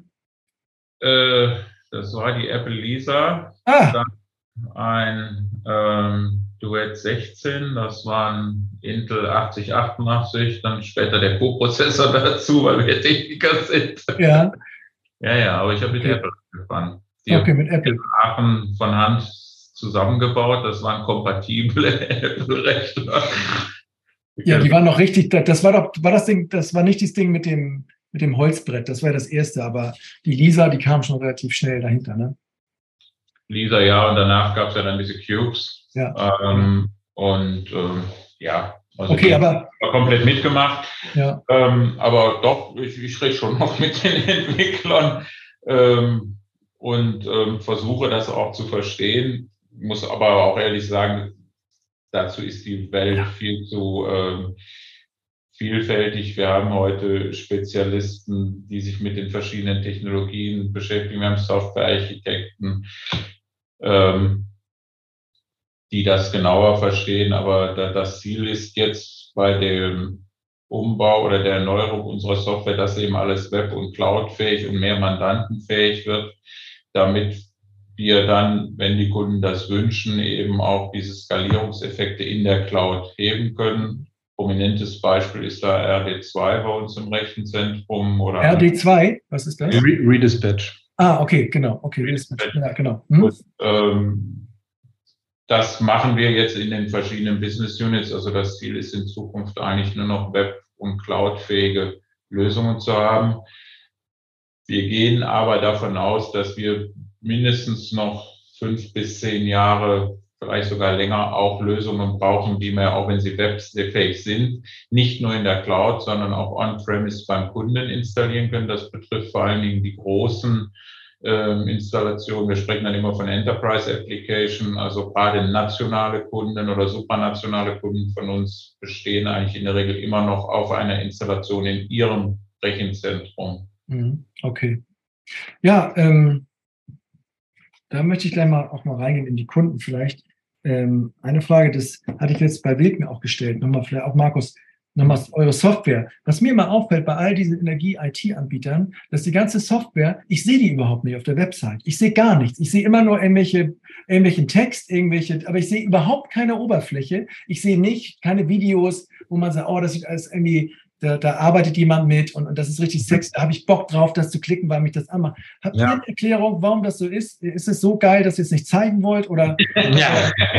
nein, nein, also, das ist gut. Nee, wir sind, wir arbeiten intern mal äh, gerade auch an einem Relaunch unserer Webseite, da wird man sowas integrieren können. Ich kann dir aber, wenn du, wenn ja. du magst, ich kann sehr empfehlen, wir haben KISS, das hat tatsächlich auch einen YouTube-Kanal, der wird noch nicht äh, ganz intensiv bespielt, aber auf ja. dem YouTube-Kanal der KISS AG findest du wunderbare Videos, wo du das äh, neuem, den neuen Makro-Adressbuch-Service von KISS, das mit dem man unter anderem den Parting, sogenannten Parting-Prozess, der jetzt zum 1.10. live, ja. da geht es um den Austausch von Kommunikationsdaten. Da findest du wunderbare Videos, wo sogar vorgeführt wird, wie die Software funktioniert. Und das ist ein wunderbares Beispiel auch für einen solchen Cloud-Service, über den wir vorhin sprachen, den wir also äh, in unserer Cloud für alle Kunden auf einem System anbieten. Da gibt es sogar ein Self-Onboarding. Man kann sogar kostenlos, ähm, um die Werbetrommel zu rühren, sich da einmal registrieren und äh, ja. kann, kann, dann diese Version kann man ausprobieren einfach. Ja, man kann okay. kann das Look and Feel äh, sich äh, live äh, anschauen. Also ich sehe das, ich sehe das jetzt schon, finde ich finde ich cool. Ähm, ja, Gut. Und in diese Richtung, ne, also das ist, das kann ich ganz klar sagen. Wir, wir erneuern uns ständig selber und es ist auch klar, dass, dass Kunden, die wollen nicht mehr, wie das früher mal üblich war, zu so einer Software, dann kriegt man so ein 500 Seiten Handbuch, äh, was man äh, sich dann durchlesen kann, irgendwie bei einer Flasche Wein oder sonst wie. Ähm, das, das will keiner mehr. Natürlich äh, muss man sowas, ne, die Kunden wollen, wollen möglichst so kleine Erklärvideos auch als Software-Dokumentation ja. haben, wie funktioniert was, kleine Tutorials und da arbeiten wir natürlich auch mit unserer Doku-Abteilung daran, dass wir da in diese Richtung kommen und, und sowas für unsere Software anbieten. Habt ihr denn UX-Designer auch eigentlich, die nur so Oberflächendesign? Ja, genau. Haben wir auch, äh, genau. Ist aber auch eine Spezies, die man nicht so einfach findet. Nicht? Also wir wie mhm. viele andere Softwareunternehmen haben auch viele offene Stellen. Ja, ich habe es gesehen bei euch. Ich kann ja. euch aber noch sagen, der, der, der Dominik von, von Wilken mhm. sagte so, als Grund auch, ja, also in der Regel spricht man halt mit Einkäufern, ne? Und die wollen halt irgendwie Sachen abhaken. Irgendwie, sie wollen so, das war so seine Erklärung, äh, warum sie nicht so auf, auf ähm, hübsche Bilder gehen, weil der Anwender so nach dem Motto, ne, das ist, also wenn der Einkäufer das. Naja, das kann sein, aber ich glaube, bei uns ist es eben auch die Komplexität, die ja. äh, eben schwierig macht, dass mal eben ähm, Leute fahren ja nur ein paar Sekunden auf einer Webseite, um da dann das Ziel dieser Software herüberzubringen. Nicht letztendlich sind wir ja alle in dieser Komplexitätsfalle nicht? der mhm. Energiewende. Das ist alles nicht mehr so einfach. Ähm, da muss man viele Dinge unter einen Hut bringen und das mal eben in einem Bild oder in einem Screen Dump unterzubringen, das ist verdammt schwierig. Ja, aber wenn du so ein Apple-Fan bist, erst erste Stunde, wenn ich mich da runter scrolle, dann machen mich die Bilder, dann möchte ich allein schon das haben, weil, weil ja. das geil fotografiert ist, so, ne? Ähm, ja, ja, aber äh, wie gesagt, ich habe mit dem Apple angefangen. Ich bin jetzt nicht der ja, Apple. Okay, du bist raus. Ähm, wir, wir, wir haben die Geschichte von Apple über Unix, nicht ja. immer sind ja Apple auch Unix-Systeme, aber ja. Leute sind wir unter Windows ja. ähm, unterwegs. Ähm, ich, ich glaube, wir selber sind heute, glaube ich, nicht mehr so der Apple. Wir sind eher das Windows, das funktioniert, ist vielleicht nicht immer so sexy wie ein Apple, aber funktioniert dafür immer. Und ähm, bei Apple ist es ja aber so, da funktioniert es und ist sexy, ne?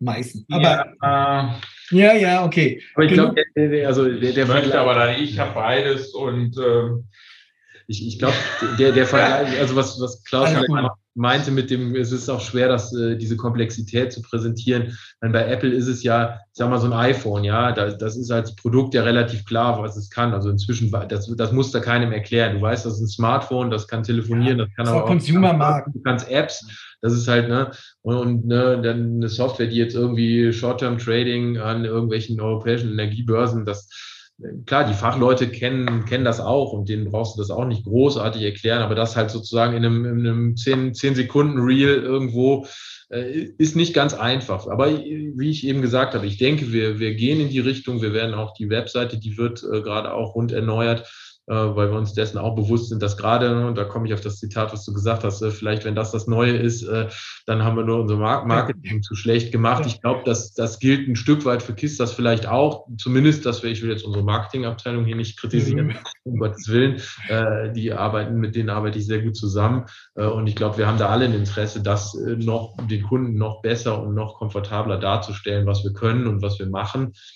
Und da gehört sicherlich auch zu, mal die Software zu zeigen. Also wir haben da nicht per se was dagegen, äh, weil wir sagen, das ist jetzt so geheim, dass das keiner sehen darf, um Gottes Willen. Ähm, ich ich glaube, am Ende nachprogrammieren ist halt nicht so einfach bei so einer Software und äh, es, es muss halt, äh, ja, es muss den Kunden ansprechen und das ist das, woran wir ja neben der technologischen Erneuerung unserer Software, die man eh permanent hat, die haben übrigens auch solche Start- oder Scale-Ups schon, die hat man permanent, äh, wenn man in der IT unterwegs ist. Aber neben dieser technologischen Erneuerung arbeiten wir auch daran, dass die Software letzten Endes einfacher bedienbar wird, ja, diese Komplexität eigentlich möglichst äh, vor dem Kunden zu verstecken. Und das sind, glaube ich, so die, die Themen, die, die alle umtreiben im Markt, die, die Komplexität ist für den Anwender einfach machen, ihm durch die Prozesse, die er abwickeln muss, durchzuführen. Da, da braucht man so Leute wie UX, UI-Designer, die das halt können, solche, sag mal, Buchungsstrecken, wie man das halt bei so einem Warenkorb kennt, das äh, transferiert auf so Energiewirtschaftsapplikationen. Was sind die Tagesprozesse, die derjenige durchlebt und wie kann man ihn die möglichst einfach gestalten? Und da kommt natürlich auch direkt immer das Thema Automatisierung. Wie schafft man es halt, möglichst alle Standardarbeiten, die eh nur lästig sind und die aber so durchlaufen, vom Anwender wegzunehmen und das im Hintergrund ablaufen zu lassen und ihm quasi nur die, die Sachen hochpoppen zu lassen, wo seine Expertise und seine Entscheidung letzten Endes gefragt ist. Und das, daran arbeiten wir, unsere Software so zu gestalten. Da sind wir auch schon relativ weit in vielen Bereichen kommen, wo wir eben diese Weblösung genauso prozessorientiert anbieten können, den Kunden schon. Und da kriegen wir auch, glaube ich, sehr gutes ja. Feedback von den Kunden zu. Vielleicht so, ich meine, ihr habt jetzt 29 Abonnenten, ne? da ist noch Luft nach oben, aber ihr habt immerhin schon mal Videos, die anderen weiß ich gar nicht so genau, aber vielleicht ja, einfach mal. Abonnenten, also das müssten, müssten glaube ich, mehr sein. Dass, äh, nee, ich sehe hier, ich bin ja live drauf. Ja. Hier ist das AG 29 Abonnenten. Ich meine, das ist ein Anfang. Das ist ein Anfang. Nein, also ich, ich so, hier gab es offenbar ein kleines Missverständnis. Ich meinte mit den 29 Abonnenten die Abonnenten auf dem YouTube-Kanal von Kisters und ähm, der Markus meinte, ähm, das Video auf YouTube über den neuen Marco Adressbuchservice hat 300 Mitglieder. Das war so ein bisschen die Verwirrung an dieser Stelle. Nur so, vielleicht, vielleicht kann der Klaus einfach mal da durchführen und klicken und dazu sprechen. Ich glaube, dann wird es noch ähm, so, äh, so, als Idee ähm, für, für lange Winterabende. Ähm, naja, okay, gut. Das war mein, meine kleine persönliche Kiste. Aber eure Kunden jetzt nochmal, Energiewirtschaft. Wen, mhm. könnt ihr, wen nennt ihr dann immer so als, als, als Kunden, die ihr nennen wollt, wo ihr sagt, Kistas, Energiewirtschaft läuft sehr gut referenzmäßig bei? Wem? Was, was nennt ihr da? Oder, oder pickt mal, gebt mir mal ein, zwei Kunden aus klein, mittelgroß, die eure Sachen. Also ich glaube, grundsätzlich kann man, kann man sagen, wir haben, äh, wir haben Kunden von wirklich die ganze Bandbreite von dem äh, kleinen Stadtwerk angefangen äh, bis hin zu Dienstleistern, die für Stadtwerke in Dienstleistungen die Software erbringen. Deshalb ist auch dieses ganze Thema, ja, man nennt es ja so Mandantenmodell, mehr Mandantenfähigkeit, mehr Kundenfähigkeit. Mhm kein neues für KISS, das jetzt irgendwie hat, ist noch nicht gekoppelt an Cloud-Lösungen. Wir haben das schon immer, das auf Dienstleister für Stadtwerke, äh, dass wir für die Software schreiben. Dann haben wir, äh, arbeiten wir mit Industriekunden zusammen. Äh, das sind so die, die größten, äh, die einem da so einfallen, die auch in Deutschland sind. Das sind äh, definitiv auch, mit denen arbeiten wir da zusammen. Aber, aber, aber so viele sieht man jetzt nicht. Referenzen habe ich jetzt nicht so auf eurer Seite. Ja, die Kunden dürfen wir auch eigentlich nicht nennen. Also es gibt ja immer so? Geheimhaltungsvereinbarungen und unser Stil ist es hier, dass wir, wenn wir Kunden erwähnen, auch vorher fragen, ob wir ja. sie erwähnen dürfen. Und fragt ihr sie nie oder, oder, oder sagen ja, die immer nein? Doch, also wenn, mhm. natürlich müssen wir ja auch bei Ausschreibungen Referenzen nennen. Genau. Aber, ähm, aber den, den ich jetzt genannt habe, ne, es gibt ja äh, Pressemitteilungen, die Kissers auch rausgibt und zuletzt äh, hat auch ein großer ja. Kunde, ich, äh, ich benenne ihn dann jetzt mal nicht, aber da gab es eine Pressemitteilung von einem sehr großen äh, Energieunternehmen, was jetzt zuletzt auch viel in den Medien war, äh, mhm. ähm, weil, weil der deutsche Staat da unterwegs war. Da gab es eine Pressemeldung von denen, äh, die den erfolgreichen Launch eines Kisters-Systems bekannt gegeben haben. Und äh, ja, okay. also dann Aber schon so auch, auch die ganz Großen äh, sind Kunden von uns. Also von bis, sagt ihr, ja, okay. Ähm, also ich wollte halt so ein bisschen, so ein bisschen im Kopf ein Beispiel durchgehen, um euch zu fragen, vor welchen Problemen die jetzt eigentlich aus eurer Sicht stecken, diese Kunden, und wo ihr gerade helfen müsst. Was ist so eure Sicht auf den Markt für so ein, meinetwegen, kleines Stadtwerk oder auch ein Regionalversorger oder so eine Reinenergie? Gibt es da irgendwie Muster, die ihr so für euch erkannt habt, wo ihr sagt, da geht der Markt hin, da stehen diese Player, da müssen sie hin und so müssen wir sie unterstützen, dass wir da mal so ein bisschen einsteigen. Wie, wie, wie seht ihr eure Kunden? Sagt ihr. Ja gut, ich glaube, da muss man ja die Kundengruppen dann wieder ein bisschen klassifizieren. Ja, fangen wir mal beim Kleinen an. Ein Handelkunde hat andere Anforderungen als ein Kunde, der unser Energiedatenmanagement zum Beispiel im Vertrieb nutzt oder die Marktkommunikation. Mhm der zum Beispiel dann interessiert ist, dass die Marktkommunikation regelmäßig geupdatet wird, nicht? Und ähm, aber was ist mit dieser ganzen, die ganze Energiewelt wird dezentral. Mhm. Also das ist ja so ein Megatrend, der betrifft ja alle. Ne? Alle Marktrollen haben mhm. viel mehr Zeug, viel kleinteiliger, nicht ja. immer nur eine Richtung, sondern verschiedene Richtungen. Wie Nein. merkt ihr das bei euren Kunden? Oder kommt es bei gar, noch gar nicht so an, dass die sagen, hey, ich krieg's nicht mehr hin oder es wird zu komplex, ich brauche neue Lösungen, brauche irgendwie mehr Unterstützung. Was ich da jetzt von zuletzt vielleicht gerade berichten kann. Also erstens merkt man, merkt man, dass diese immer weiter steigende Komplexität äh, im Energiemarkt schon gerade den Kleinen natürlich zu schaffen macht. Das sind kleine Stadtwerke, die, die eine Handvoll Mitarbeitenden äh, haben, die, die natürlich sich auch nicht immer mit den immer neuen Themen auseinandersetzen können neben dem Tagesgeschäft. Und das merkt man. Und das sind eben zum einen die Fachthemen, aber dann auch, äh, wir sprachen schon über IT und Cloud und so weiter. Und, und die, da denke ich, wird es schon den Trend geben, dass die ähm, den sehen wir, dass, dass die Kunden dann verstärkt äh, Cloud-Lösungen äh, bevorzugen und auf sowas wechseln. Äh, oder aber auch, und das, den Trend gibt es sicherlich auch, dass man sich dann Dienstleister sucht, die das, äh, die das operative mhm. Geschäft äh, für einen übernehmen. Und je kleinteiliger die Welt wird, desto mehr müssen wir ja auch durch unsere Software durchschleusen, mehr Entnahmestellen, mehr Einspeisestellen.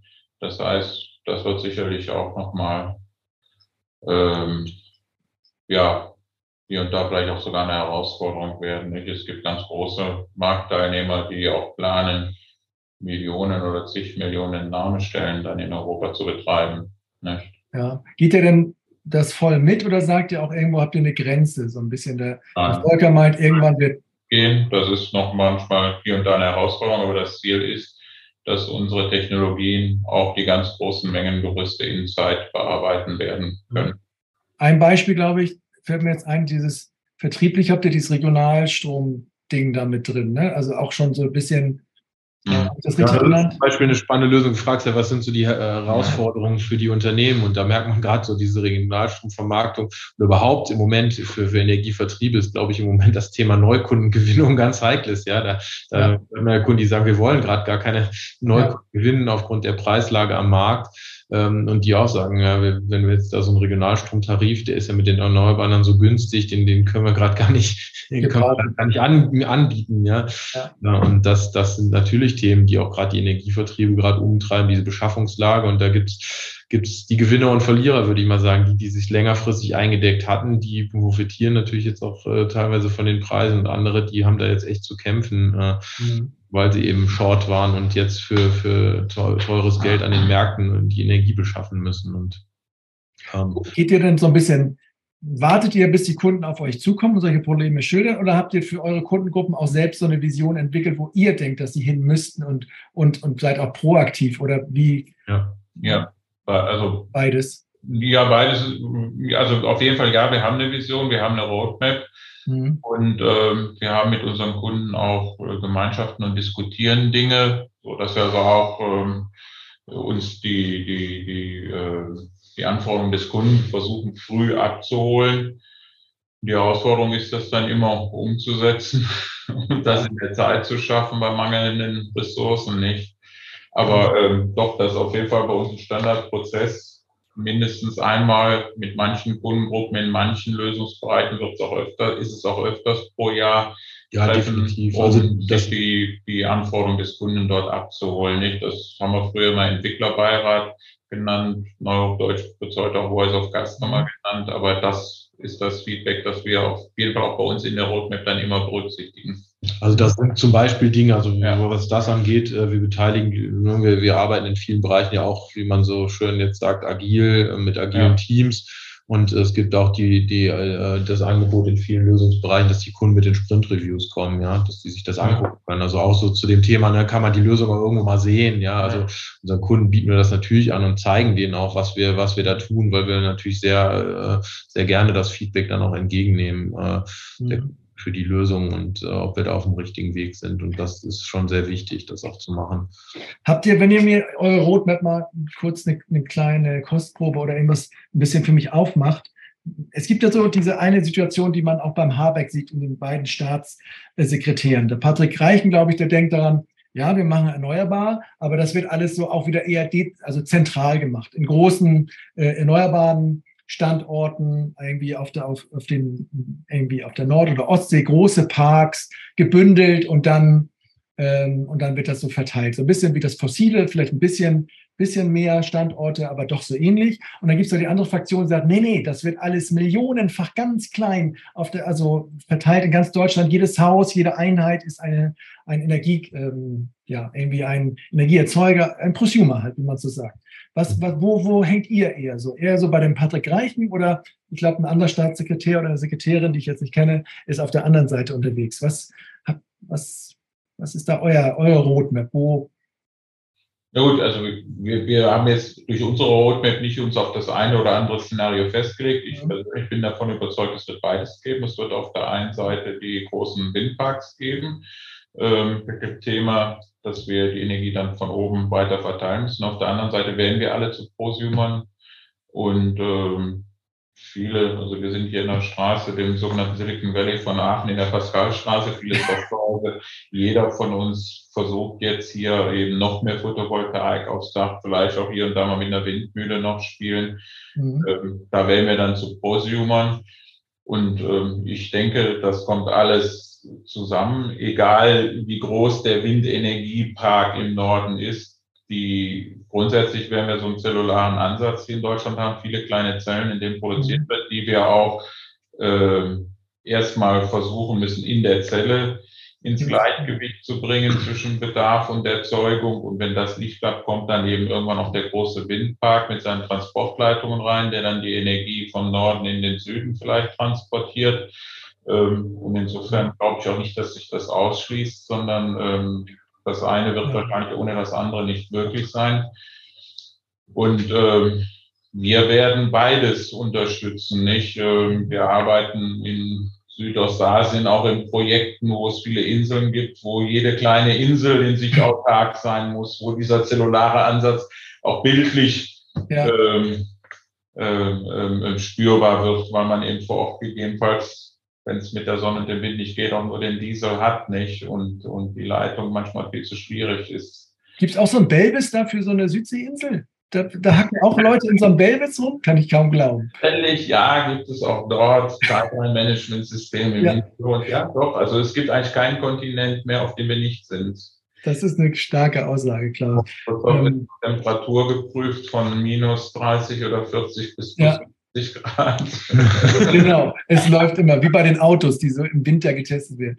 Ähm, aber ich meine, na klar, du hast, also beides ist wahrscheinlich auch richtig. Genau. Streiten sich natürlich jetzt so ein bisschen um die Prio. Ne? Ähm, also fange ich jetzt an, die Mieterstromgesetze zu lockern, ne? was so das Prosumer-Riegel oder baue ich jetzt diese Transportleitung? Und da sagen, hör auf mit deiner Transportleitung, das kommt eh nie, das dauert viel zu lange. Ja, genau. Das ist die Politik, die so links, rechts äh, ja. flattert.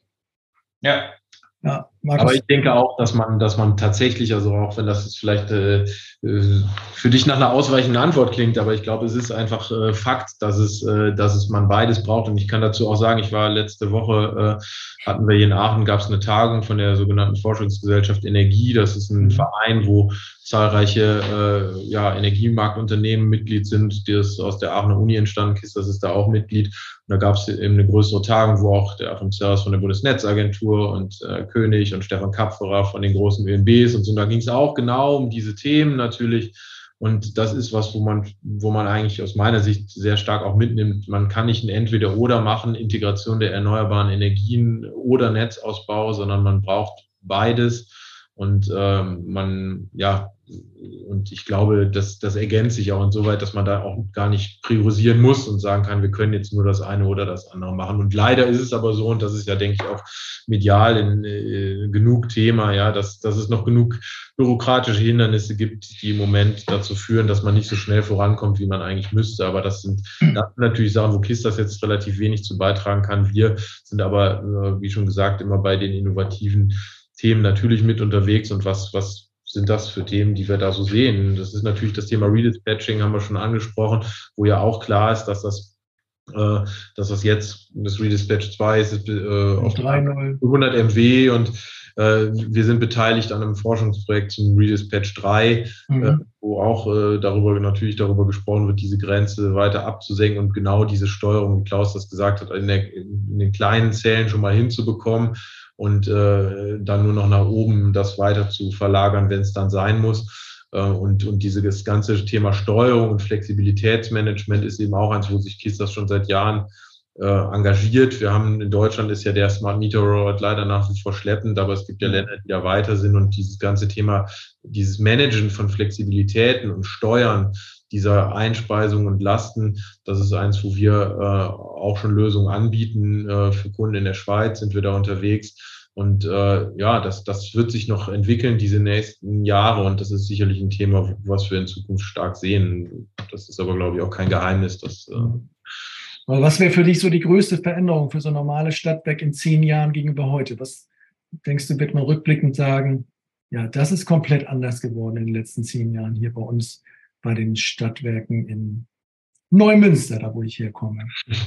Ja, also mein, mein Eindruck ist da, wie ich eben schon äh, ausgeführt habe, dass, dass diese, diese Themenvielfalt, äh, denke ich, dazu führen wird, dass man, dass sich da stärker Kooperationen ergeben oder eben äh, Leute über Dienstleister ihr Geschäft abwickeln, abwickeln müssen ähm, und, äh, und sich vielleicht einige ja, dass man sich zumindest als, als kleineres Stadtwerk überlegt, bei welchen Themen man wirklich selbst mitspielen will. Und ich sag mal, die, die kleineren Stadtwerke haben ja auch sehr stark diesen, diesen Versorgungsauftrag, diesen regionalen Versorgungsauftrag. Die sind dann ja nicht nur mit den Energiemarktthemen, sagen wir jetzt mal, beschäftigt und Ausbau erneuerbar. Da gibt's ja dann auch so Themen wie ÖPNV, Bäderbetrieb etc., die ja auch noch so ein paar andere Themen neben dem Energiemarkt, äh, sage ich mal, auf, der, auf dem Schirm, die auch regional, glaube ich, sehr wichtig sind, äh, dass, dass diese Rolle da jemand wahrnimmt. Und äh, mhm. dann kann ich mir vorstellen, dass halt Teile von den Energiemarktthemen äh, vielleicht dann, ähm, ja, dass man sich da eher Kooperationen sucht.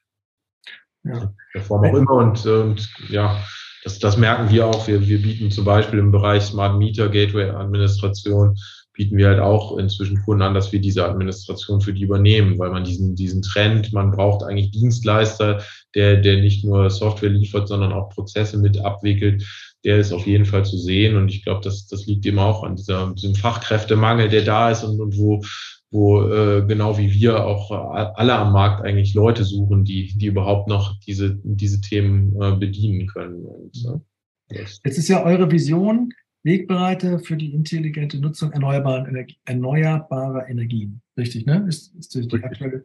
Welche von euren Produkten im Energiemarkt erfüllt das dann so am, am ehesten aus eurer Sicht? Gibt es da irgendein, also es gibt Produkte, die erfüllen alles fossil, alle Energien werden mit Zeit rein abgebildet, aber welches Produkt würdet ihr sagen, hilft jetzt am meisten aktuell, erneuerbare Energien intelligent zu nutzen?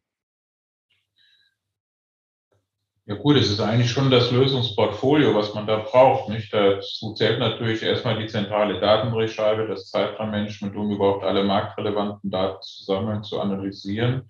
Dann die Modell- und äh, Prognosetechnologien, die Optimierungstechnologien, das virtuelle ähm, ähm, ähm, äh, Kraftwerksmanagement, das mhm. Flexibilitätsmanagement ähm, und dieses es ist ja dann auch am Ende des Tages nicht ein Produkt, das die Lösung dort darstellt, sondern die Lösung, die aus verschiedenen Funktionen dieser verschiedenen Module besteht. Und da glauben wir, dass wir mit diesem Lösungsansatz auch richtig unterwegs sind. Das wird nicht das eine glückselig machende Produkt sein. Und um auf die vorhergehende Frage das gleich auch mal anzuschließen, nicht, die Stadtwerke werden ja auch in zehn Jahren uns immer noch mit Energie mit, mit Wasser versorgen, vielleicht aber nicht mehr so viel Energie. Vielleicht werden sie eben auch dann mehr der Know-how-Träger und der Experte sein, der die Prosumer berät, wie sie denn dann die letzten Lücken füllen und wie sie die Energie zum Nachbarn transportieren.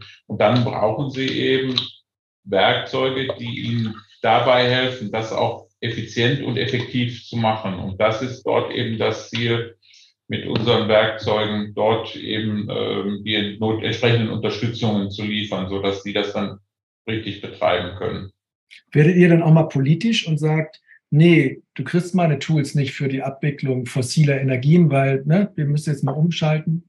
Da, ja. Damals vor 40 Jahren, wir sind äh, nein, im Rahmen des Grundgesetzes, ne, so auf bin da wirklich ähm, völlig diskriminierungsfrei und offen unterwegs und ich glaube auch nicht, ähm, dass das uns oder unseren Kunden helfen würden. Zur Not muss ich eben, also auch wir haben hier einen Notstromdiesel für unser Bürogebäude, der verbrennt Heizöl beziehungsweise Diesel. Und ähm, das geht dann auch nicht anders, wenn ähm, keine andere Energieform oder irgendein anderer Schaden im Netz da ist. Dann ist das ebenso notwendig, um den Betrieb sicherzustellen. Ähm, deswegen glaube ich, darf man das auch gar nicht so hart sehen. Und wir sehen es auf jeden Fall nicht so. Wir sind da völlig offen und werden uns da nie politisch irgendwie auf eine Seite schlagen. Mhm. Aber für euch als Unternehmen, wie, wie, wie macht ihr das mit dem, sag ich mal, seid ihr auch 1,5 Grad konform? KISS das an sich und habt irgendwie so eine Policy, wie ihr in euren Scopes möglichst wenig CO2-Fußabdrücke hinterlassen könnt? Ja, genau. Wir wollen den CO2-Footprint sukzessive reduzieren. Alle eigenen Bürogebäude sind oder werden mit Erneuerbaren ausgestattet, sprich der Neubau in Oldenburg hat schon PV, da wird jetzt eben überlegt, das weiter auszubauen. Die Neubauten hier in Aachen auch, das wird jetzt natürlich weiter ausgebaut, auf, auf vorhandene Gebäude ausgedehnt. Wir reden über den kompletten Umbau unserer Fahrzeugflotte auf E-Mobilität. Aber das ist jetzt nichts, womit ich jetzt über die Dörfer gehe. Das macht, glaube ich, heute jeder in Deutschland in den nächsten drei, vier Jahren. Diese Standarddinge.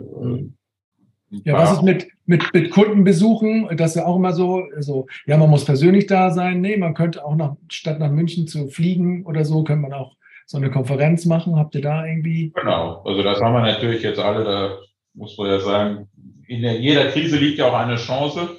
Mhm. In der Corona-Krise lag eben die Chance zur Videokonferenz. Wir hier sind ja jetzt auch nur per Videokonferenz verbunden.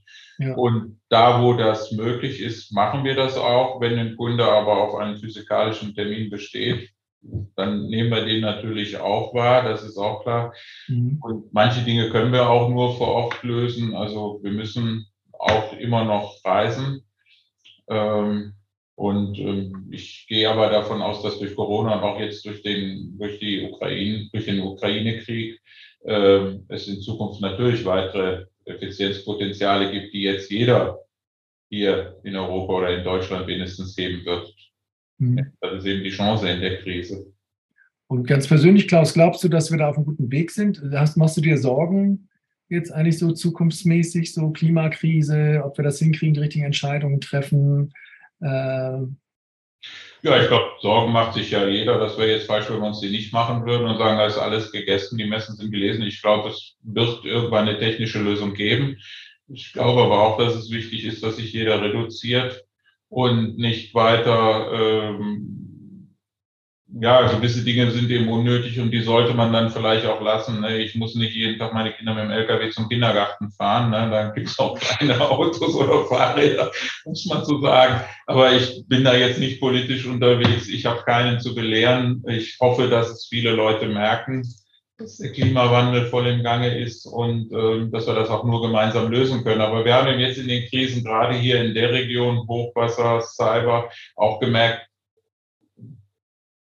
die Veranlagung dazu steckt in uns. Es ist eine unwahrscheinliche Solidarität da. Und ich meine, hier ist jetzt bei uns ja im Büro der Sport in der Kantine mittags immer die fragen, na und, habt ihr die Heizung schon an? Und ähm, ja, genau. erst um, wer macht sie an? Nicht? Jeder hat eigentlich das Ziel, dass wir hier in Deutschland eben auch durch den Winter kommen wollen. Und so wie ich das hier höre, wie ich das bei meinen Kindern sehe, bei den Studenten, alle lassen die Heizung aus und versuchen das erstmal so, solange es geht. Da merkt man eben auch, es ist eben doch eine Grundsolidarität und Grundverständnis da. Also deswegen bin ich jetzt nicht resigniert, aber es ist viel, viel Arbeit, die da noch vor uns liegt. Aber ich glaube auch mit unseren mit unserem Wissen und unserem Know-how und unserer Verantwortung können wir das lösen. Aber wir müssen natürlich angehen. Ne? Es gibt da eben ein paar, die wollen es nicht wahrhaben, das ist schade, die Verhinderer. Mhm. Und ähm, ja. Und ähm, ich meine, das passt ja auch so ein bisschen trotzdem, nee, nicht trotzdem, aber dieses Thema Familienunternehmen versus VC, also wenn man jetzt dieses ewige Wachstumsmodell, ne, das ja auch so ein bisschen in der Kritik äh, steht angesichts planetarer Grenzen. Ne? Also da ist, mhm. passt es ja schon auch eher zu so, zu so einer Haltung, wie ihr sie seit 60 Jahren habt. Ne? Das ist ähm, ja, Wachstum ist aber, glaube ich, nicht grundsätzlich verkehrt, wenn ich eine gute Sache habe. Und gerade in der Softwareindustrie ist das ja so. Mhm. Dann würde es ja bedeuten, äh, jedes Land baut seine eigene Software und wir bauen alle die gleichen Software und jeder baut äh, ein Energiedatenmanagement und jeder baut eine Prognose und jeder baut eine Hochwasserwarnzentrale. Macht dann irgendwie auch keinen Sinn. Ähm, dann vertun wir auch die Chance, aus Best Practice zu lernen. Deswegen glaube ich schon, dass die Besseren sich dann auch durchsetzen und im Wettbewerb dann gewinnen. Das finde ich immer noch gut und das muss auch so sein. Das ist ja dann auch wieder der Motor für mehr Innovation, die uns dann auch hilft, die Herausforderungen in der Zukunft zu managen. Also ich bin jetzt nicht grundsätzlich gegen Wachstum. Okay. Ähm, ich mhm. muss das nicht mit Gewalt haben und um jeden Preis. Muss man halt auch ausgewogen sehen. Aber ich glaube, auch wir machen ein paar Dinge, ähm, die macht dann eben auch so keiner. Deswegen spricht uns dann eben auch zum Beispiel meine Weltbank an und sagt, Mensch, wäre gut, wenn ihr das in dem und dem Land bitte auch machen würdet, weil so viele gibt es dann da auch nicht mehr in bestimmten Gebieten. Und ähm, gerade jetzt hier mit der Energiewende sehen wir ja auch, was jetzt ähm, durch die Krise wieder an, an Potenzialen losgestoßen wird, ne? wie viele Milliarden jetzt in die Wasserstoffforschung gehen, die mhm. vorher nicht denkbar waren. Genau. Ähm, und das heißt aber für ein paar Firmen auch wieder, dass sie dort wachsen können und das ist doch gut so. Ja, genau. Bei BioNTech ist man jetzt auch nicht böse, dass sie jetzt Milliarden Wachstum haben, ne? weil, ja. weil alle irgendwie gesund sind. Was ist denn, ihr sagt, ihr habt es so oft schon angesprochen, dass ihr so innovativen Geist habt, dass ihr investiert in innovative Firmen. Was ja. ist denn aktuell so das innovativste, der heißeste Scheiß, den ihr in der Mache habt, von dem ihr reden wollt? Was ist ein Scheiß? Wie habe ich das richtig verstanden? Der heißeste Scheiß? Ja, genau. Was ist so? Kein Scheiß. Ne? ja. Aber was ist das abgefahrenste, womit ihr euch gerade beschäftigt? Außer so, ne? Keine Ahnung, irgendwas KI, Machine Learning, irgendwas, wo dir, Klaus, so die die Augen aufgehen oder das Herz oder dir auch, äh, Markus? Was ist so das Innovativste, was ihr gerade in der Mache habt? Ähm, dann fange ich vielleicht mal mit dem Bereich Hydrometeorologie an und dann kann Markus ja. sagen oder sich noch überlegen, was er braucht jetzt erzählen. das ist das Gute, wenn man zu dritt ist. Ne? ja, ja, man darf ja nicht, oder wir wollen nicht immer alles so ne, manches will man ja dann noch erst erzählen, wenn es dann fertig ist. Ja, ähm, ja, aber im Bereich Hydrometeorologie, ähm, der uns dann irgendwann auch in der Energiewende hilft, ist es eben die Entwicklung von smarten Sensoren, die es uns ermöglicht, in der Zukunft die Modelle zur Prognose von Ereignissen besser vorherzusagen. Und ähm, was macht ihr in dem Bereich? Das hört sich jetzt erstmal sehr abstrakt an, aber es gibt eben auch zum Beispiel ähm, ähm, Energieversorger, die auch eben Assets im Bereich Wasser betreiben, die dann eben auch daran interessiert sind, ähm, wie entwickelt sich denn das Wetter, wie entwickeln sich die, die, die, die, die Wasserstände oder die Flut, um dann ihre Assets zu schützen oder besser zu betreiben. Ähm, bedingt durch den Klimawandel, der ja immer mehr lokale Ereignisse hat, ja. ähm, Ach so. müssen wir in Zukunft viel kleinräumiger vorhersagen. Und das nicht nur jetzt im Bereich Wasserwirtschaft, sondern auch Metrologie. Und wenn wir über Metrologie reden, reden wir dann eben auch schon direkt wieder über Energieerzeugung mit Erneuerbaren, sei es mhm. Solar oder Wind. In Zukunft habe ich eben viel mehr lokale Ereignisse und dazu muss die Modelltechnik besser werden. Die kann nur besser werden, wenn ich mehr Sensorik im Feld habe und da sind wir an einigen Dingen dran, die dann hoffentlich auch in Zukunft dort äh, von einigen Kunden ja, zur Unterstützung ihrer, ihres Betriebs genutzt werden können. Ja. Macht ihr auch so IoT-Sachen, IoT also dieses, ja. das ganze Sensor-Ding und, und ja, genau. aber auch ja. unser eigenes Testfeld mit LoRaWAN, mhm. entwickeln Sensoren. Ähm, das geht zum Beispiel in Smart Farming rein, das mhm. geht Metrologie rein. Ja. Aber ihr helft halt auch darüber, so die Resilienz zu erhöhen. Jetzt, wenn, wenn wir schon in diese ganze Klimascheiße reinkommen, dass mhm. diese ganzen lokalen Wetterereignisse, was ist, dass man sowas besser voraussagt und sich besser darauf einstellen kann mit eurem. Ja, ja, wir liefern ja nur, muss ich immer wieder sagen, ähm, die Enabling Technology, also die Werkzeuge, die es dann unseren Kunden gestatten, ja, ja, vorherzusagen und besser zu managen. Also mhm. die Natur, die passiert immer noch, die kann ich auch mit Software nicht ändern und mit besseren Modellen. Ähm, aber ich bin dann eben transparenter. Ich habe unter Umständen einen längeren Vorlauf, um Dinge ähm, zu warnen oder anders zu managen oder im Bereich Energieversorgung vielleicht Dinge auch anders aufzubauen, nicht und zu steuern.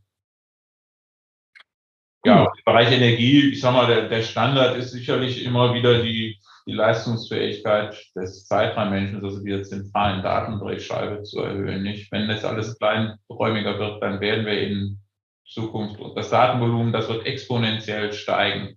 Ja. Nicht mit jeder Stufe. Und das zu managen, das ist sicherlich immer wieder eine neue Herausforderung. Was ist dabei die größte Herausforderung eigentlich, wenn die Datenmengen steigen?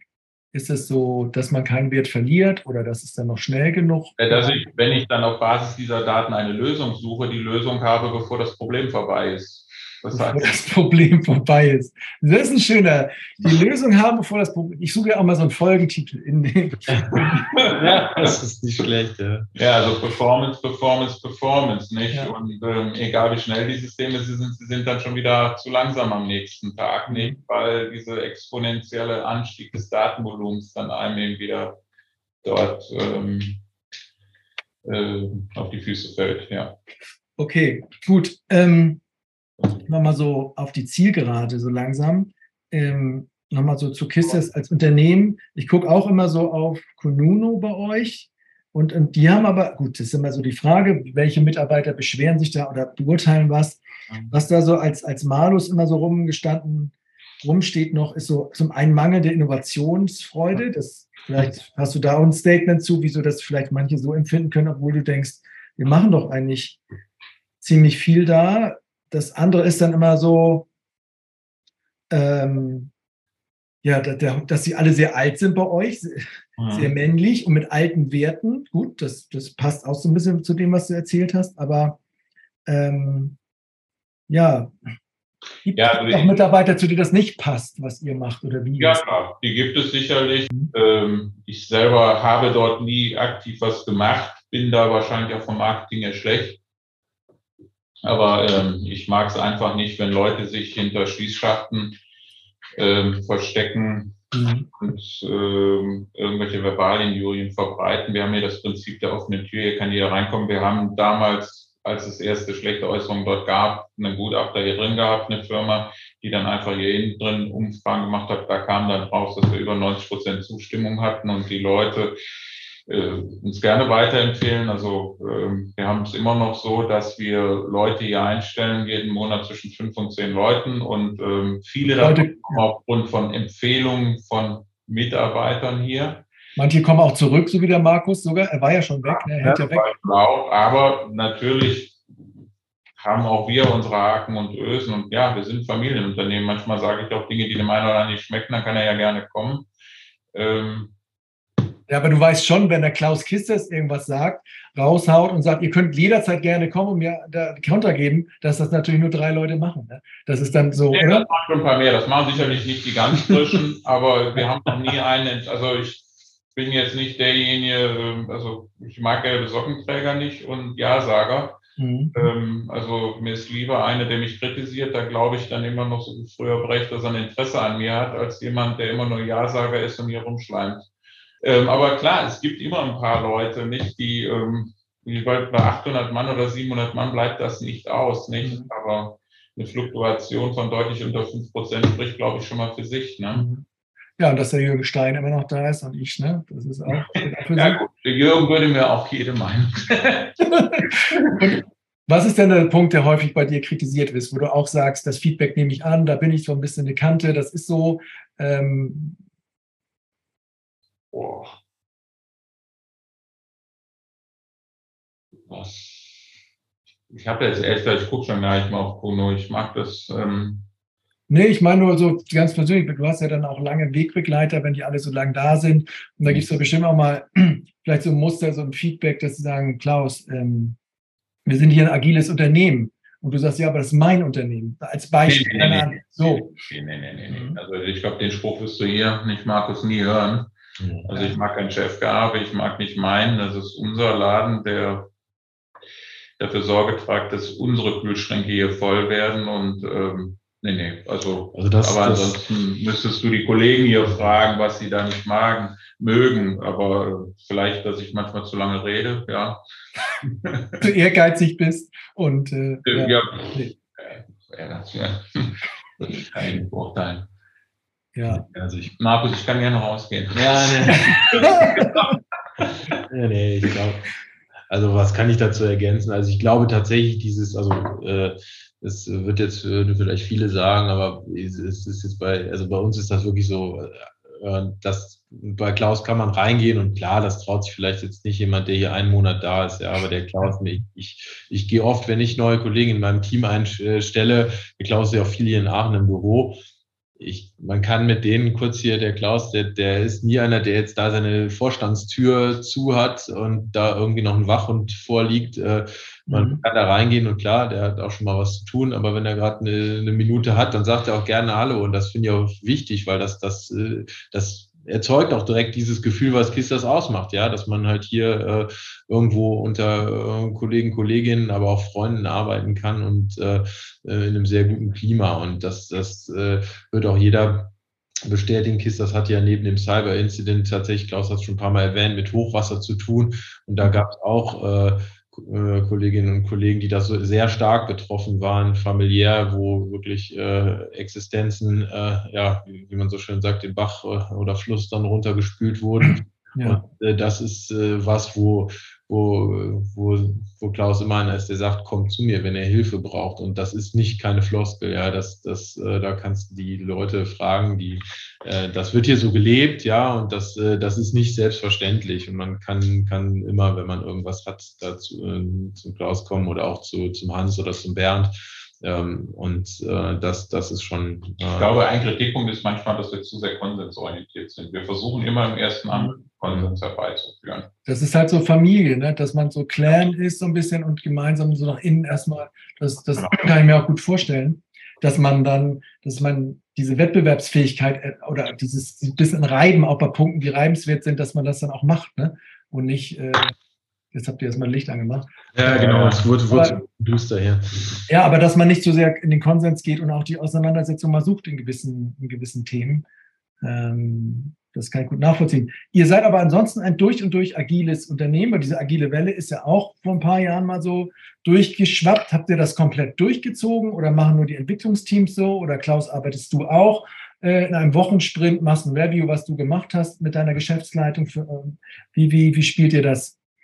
Ja gut, unsere Sprints sind jetzt vielleicht nicht eine Woche lang, aber zahlenorientiert gucken wir sicherlich hin und wieder auch da. Es gibt da wöchentliche, es gibt monatliche Dinge, ähm, aber es läuft sicherlich völlig anders als bei den Entwicklern. Agil sind wir bei der Geschäftsentwicklung insofern, dass wir eben auch immer wieder auf neue Sachen schauen und ähm, Aber warum arbeitet ihr nicht auch so? Das würde mich immer mal interessieren. Wenn alle sagen immer, da gibt es einen Product Owner, Scrum Master, das Team, was arbeitet, Ergebnisse. So, warum arbeitet nicht auch so, ein, so eine Geschäftsleitung so? Das frage ich immer eigentlich alle auch so ein bisschen.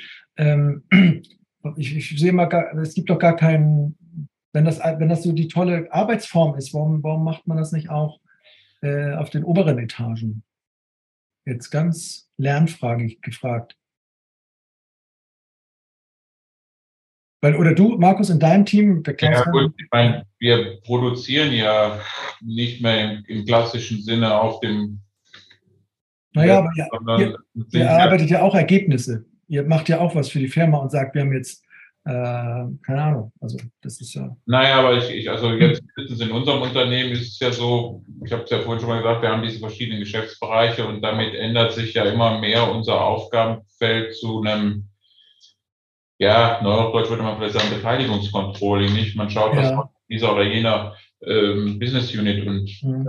an sich ist, ist aus meiner Sicht nicht agil. Da stelle ich mir nicht jede Woche eine neue Anwenderstory. Ähm, nicht, wie könnte ich heute mal was kontrollen, sondern ich habe eine Strategie, die will ich irgendwie umsetzen. Nicht? Ähm, sprich, wir wollen innovativ sein, wir wollen mit Innovation wachsen und dann, dann schaue ich halt, wo passiert die. Aber die eigentliche Geschichte, die wird ja unten in der Business Unit, äh, die wird in der Business Unit produziert mhm. und ähm, dort passiert dann auch diese Agilität im, im klassischen Sinne, die dann mhm. von einem Scrum Master, ähm, die, die Scrum Master inkludiert, nicht? Aber das bei euch im Vertrieb dann? Markus? Wie ist ja. das? Also natürlich arbeiten wir im Vertrieb auch agil, ja. Also das, ja. äh, nur ich, ich glaube, das ist so ein bisschen, das, äh, agil ist für mich ist äh, so zu so ein Buzzword geworden und es gibt ja auch agile Methoden, gibt es X, es gibt äh, Kanban, Scrum und. Ich meine jetzt so Scrum Alliance mäßig, so das klassische. Ja, und das ist aber, da, da bin ich ja kein Freund zu sagen, so man muss jetzt überall dieses Scrum Lehrbuch rausziehen und jede Retro, jeder Sprint, der da drin steht, den muss man auch genauso machen.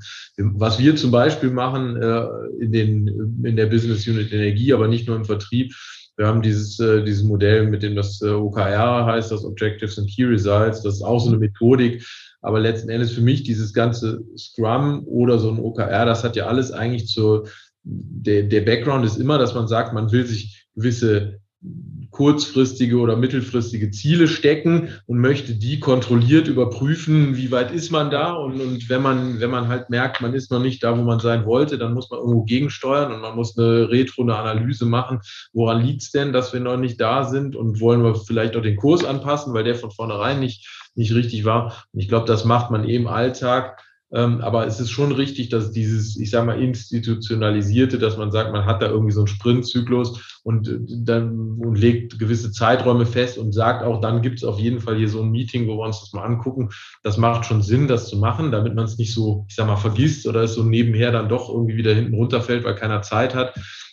Und da, das machen wir. Ich, ich würde das jetzt nicht Scrum nennen, aber wir machen zum Beispiel, was für mich im Vertrieb sehr wichtig ist, ist, wir machen äh, sogenannte Win-Loss-Reviews, ja. Also wenn, wenn wir einen guten, wenn wir in einer größeren Ausschreibung einen Kunden gewonnen haben oder auch verloren haben, in beiden Fällen, äh, ja, sollte man halt daraus lernen, ja. Wieso haben wir das gewonnen oder wieso haben wir das verloren? Was, was sind die, was sind die Gründe und wie können wir es das nächste Mal besser machen? Und das ist ein normaler Prozess und äh, ja, jetzt kann man das Scrum oder Agil nennen. Ja, ja gut, also insofern klar. Insofern, aber ist Six Sigma für dich Scrum oder nicht? ich kenne ich kenn nur das Wort auch da an der Stelle. Ja, oder Kaizen. Oder ähm, OKR, was Markus gerade erwähnt hat, nicht all diese Methoden haben ja zum Ziel einen kontinuierlichen Verbesserungsprozess. Ja. Ähm, ich setze mir Ziele, ich ähm, verfolge diese, ich justiere meine Ziele, ich habe einen Verbesserungsprozess hinten dran.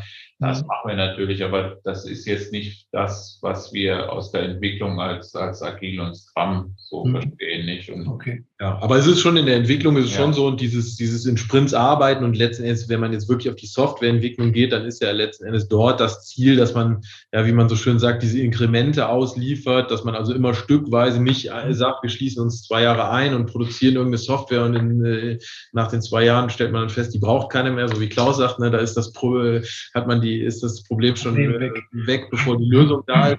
äh, um das zu verhindern, ja, macht man es natürlich so, dass man da sich in kleinen Schritten das vornimmt und äh, mit, schon mit einer größeren Vision, sagen wir mal, aber das eben zerhackt in kleine User Stories, wie man jetzt in Scrum sagen würde, und die dann eben äh, sprintweise umsetzt letzten Endes um auch, und das ist ja auch das Thema, was, äh, denke ich, wenn man über Softwareentwicklung redet, sehr wichtig ist, dass man halt ausliefert, ja, dieses Inkremente ausliefern, also auch wirklich zum Kunden. Und da muss man ein bisschen für arbeiten, aber da kriegt man, glaube ich, auch immer mehr die Kunden von überzeugt, dass es auch einen Mehrwert gibt, wenn man den genannte MVP ausliefert und nicht erst das Ding, was schon alle Haken und Ösen hat, sondern erstmal was ausliefert, wo man schon mal gut mitarbeiten kann und, und das dann sukzessive ergänzt. Das ist eigentlich der Weg, den wir da wollen. Und so machen wir das. Auch wenn wir jetzt eine neue Softwarelösung konzipieren, arbeiten wir genau nach diesem Prinzip. Ähm, und das ist, glaube ich, richtig und auch wichtig, das so zu machen. Und äh, ja. Und so findet ihr auch neue Leute? Äh, wie viel, also ihr habt sehr viele Stellen draußen, sehe ich. Es ist schwierig, natürlich diese Fachexpertise zu äh, bekommen, aber sucht ihr auch eine gewisse gewisse Art Mensch, die zu euch passen? Also so ja. und, also eine ja. gewisse Attitude, wie man das so nennt. Wie, wie würdet ihr ja, die beschreiben? Genau, also ich glaube schon, dass es gut ist für uns, wenn wir Leute finden, die auch für die Themen Energiewende, Klimawandel brennen, die daran interessiert sind, dass sie auch ähm, das, was sie bei uns machen, dass es auch einen Sinn gibt. Nicht? Mhm. Ähm, ich glaube, unsere Arbeit ist sehr sinnstiftend. Nicht? Ähm, und ähm, da merken wir auch immer wieder, die Leute, die an den Themen Interesse haben, die bleiben eben auch wirklich äh, sehr lang. Ja. Wie, hoch, wie, hoch ist der Anteil an Frauen denn bei euch? Wie habt ihr das, was habt ihr da geschafft? Weißt du das ungefähr? Ich schätze ungefähr 30, 40 Prozent. Mhm. Aber in den in, in, manchen Fakultäten ist es eben sehr schwer. Mhm. So viel muss man auch ehrlich sagen, ja obwohl ihr ja so ein Familienbetrieb seid und Familie auch. Ja, ich glaube, damit hat das gar nichts zu tun. Also wir, es gibt einfach, ähm, ich meine, als ich damals studierte, war der Frauenanteil kleiner gleich fünf Prozent, nicht? Ähm, Wo hast du deine Frau denn kennengelernt eigentlich, Klaus? das ist ein anderes Thema. okay. Äh, doch, wir haben, also, ähm, eine andere Diskussion. äh, nein, aber wir, wir haben auch hier ja Aktionen im Bereich MINT laufen. Die Kollegen ja. könnten in den Sommerferien ihre Kinder ihre, in, zu uns in, in Kurse bringen. Die, die Lehrgangsteilnehmer, äh, die, der Schulungsleiter von uns macht er mit den Kunden, äh, mit den Kunden, also mit den Kindern ihr Lego Minds. Wir versuchen eigentlich schon da einiges zu machen, aber es, es ist eben, es ist einfach schwierig. Nicht? Ähm, Woran es liegt, ich, ich weiß es nicht. Ich habe selber Töchter, habe es versucht und war auch nicht sehr erfolgreich. Okay, die sind jetzt nicht bei euch. Also die, das wird nicht so weitergehen mit der Familie Kiste. Das weiß ich noch nicht. Das weiß Clara hat doch zumindest ihre Master. Ja, gemacht. Genau. Also. also die eine, das weiß ich nicht. Da würde ich jetzt, weiß ich nicht. Es, es sind auch nicht völlig der Naturwissenschaft ähm, äh, verloren gegangen. Achso, ja. Nicht. Nein, aber ich glaube, vielleicht kann ich an der Stelle einen Aufruf starten. Also wenn sich hier äh, fähige an der Energiewende und an IT, Software und Energiemarkt interessierte Frauen finden, ich äh, nehme jede Bewerbung gerne und auch sicherlich die Kollegen und Kolleginnen äh, in der Projektleitung, im Consulting, im Support, in der Entwicklung. Wir suchen, ja, wie du schon gesagt hast, überall. Also das ist, wir sind da immer, wir haben da offene Türen und ich glaube, es gibt, also es ist ja so, wie Klaus sagt, schon äh, durchaus auch äh, eine ganze Reihe von äh, von weiblichen Mitarbeiterinnen, die wir hier haben, Gott sei Dank, und die bereichern das auch und äh, die, was ich so mitbekomme, fühlen die sich auch durchaus hier wohl. Also es ist jetzt ja. nicht ein Laden, wo man sagt, oh Gott, äh, hier ist hier so eine die Riege der alten Männer und äh, Nein, aber aber klar. Ist auch Quatsch. Also aber diese, wir sind, glaube ich, im Gegenteil, wir sind relativ Klar, wir sind auf der einen Seite ein alt eingesessenes Unternehmen, aber der Altersdurchschnitt ist hier nicht 50 oder 60. Sondern? Der ist ich habe es nicht nachgerechnet, aber ich würde mal sagen, zwischen 30 und 40 irgendwo. Mhm. Die Leute, die nachkommen, sind in der Regel recht jung. Und ähm, ja, dann das zusätzliche Schöne ist hier, wir sind fast immer an Unistädten. Äh, wir haben eine sehr diverse Mitarbeiterschaft. Wir haben, ich glaube, knapp 30 verschiedene Sprachen. Die Konzernsprache ist Englisch. Also hier kann sich wirklich jeder wohlfühlen und das wird auch jeden Tag gelebt. Das ist Achso, ihr sprecht, ihr sprecht Englisch überall da? In dem Moment, wo ein ausländischer Kollege im Zimmer ist, ist der, ist, der ähm, Command dann eben auch Englisch zu sprechen. Und oft, sind oft die Leute aus der Welt bei euch in Aachen oder ist es immer noch so deutsche Energie? Ja, wir haben Standort Leute, die nur Englisch können. Das ist vor allem im Bereich Wasserwirtschaft so. Mhm. Und ähm, international ist es so, dass die Europäer öfters zu uns nach Aachen auch kommen. Mhm. Weltweit gesehen war es vor Corona so, dass einmal im Jahr die Kollegen nach Aachen kamen. Da überlegen wir aber, ob das so noch passt, mhm. weil das doch erhebliche Reisen waren. Und ähm, da muss man mal schauen, wie das ist. Aber wir haben für die Unternehmenskultur immer festgestellt, hin und wieder müssen wir uns eben auch sehen. Ja. Ähm, also ich bin nicht der Freund, der immer sagt, das geht alles, wenn die Leute immer nur im Homeoffice sitzen. Kreativität, Unternehmenskultur gehen dann verloren. Das ist bei den Eltern nicht so der Fall, weil die unsere Unternehmenskultur kennen. Und Unternehmenskultur ist halt das, das ist der Kit im Laden, der den Laden zusammenhält. Ne? Das müssen die Leute leben. Aber wenn man nur Homeoffice sitzt, kann man das nicht leben, nicht? Also ein virtuelles Bier oder ein virtueller Kaffee, das ist irgendwie, mhm. ja, mal einmal nett. Und, aber aber gebt ihr das jetzt vor zum Beispiel? Nochmal gute Kulturfrage. Gebt ihr vor, äh, wann mal im Büro zu sein hat, wann nicht? Oder können sich das Team das selber? Und ja, immer noch völlig freigestellt. Ähm, wir wollen erstmal warten, bis die Pandemie durch ist. Wir gehen aber davon aus, um auch im Wettbewerb zu bestehen, dass wir es ähm, den Leuten überlassen werden, weil einfach der Wettbewerb zwischen den Softwarehäusern dahin geht, dass eine gewisse Klasse von Leuten, also ich schätze mal, bei uns wird so wie im Bundesdurchschnitt auch ein Drittel der Leute sein, die auf jeden Fall Homeoffice machen wollen. Ein Drittel will variabel, also alternierende Homeoffice haben und ein Drittel will immer hier sein. Und wir werden das auch so dann ermöglichen. Vier-Tage-Woche habe ich gelesen, ist auch immer ganz oben bei den IT-Menschen. 100% Homeoffice, Vier-Tage-Woche. Ja, also die, die vier oder drei oder zwei Tage, das muss ja jeder sich selber überlegen. Ja. Wie lange das Geld reicht. Teilzeit arbeiten. Wir haben Leute, die sagen, ich will viel Urlaub machen. Letztendlich, ja. ja. Okay. Eine Vereinbarungsgeschichte. Gut, letzte, letzte Frage an euch beiden. Ähm, ich denke die ganze Zeit darüber nach, Klaus. Du hast immer so einen Steve Jobs Polunder jetzt da an und hast ne, äh, schön, so einen Steve Jobs Polunder, so einen schwarzen an. Erinnert mich immer so ein bisschen äh, oh. an den guten. Ah, ja, ist ja, nee, sehr gut. Cool. Wer was? Willst du den haben? Kaum ja, nee. also signiert kaufen. Ja. Klaus Kisters. So entstehen bei uns neue Business. ja, habt ihr so Merch, Merch so Hoodies? Und das Merch, ja. Nein, nein. Nee, aber ich wollte fragen, werde ich noch, werde ich so inspiriert, was, mit wem du, wo du, ja, wenn du den ganzen Kram so hinter dir lässt in Aachen, äh, wie, wie schöpfst du neue Inspirationen? Wo holst du dir das her? Das, ich meine, du machst es ja schon auch ziemlich lang. Ähm, Gibt es immer noch mal was, was dich so kitzelt oder Gespräche oder Menschen oder das ist eigentlich hier mit den Kollegen, wenn man dann auf Reisen ist, äh, mit den Kollegen dann abends zusammensitzt und da kommen manchmal die tollsten Ideen bei raus, wenn man dann zusammensitzt.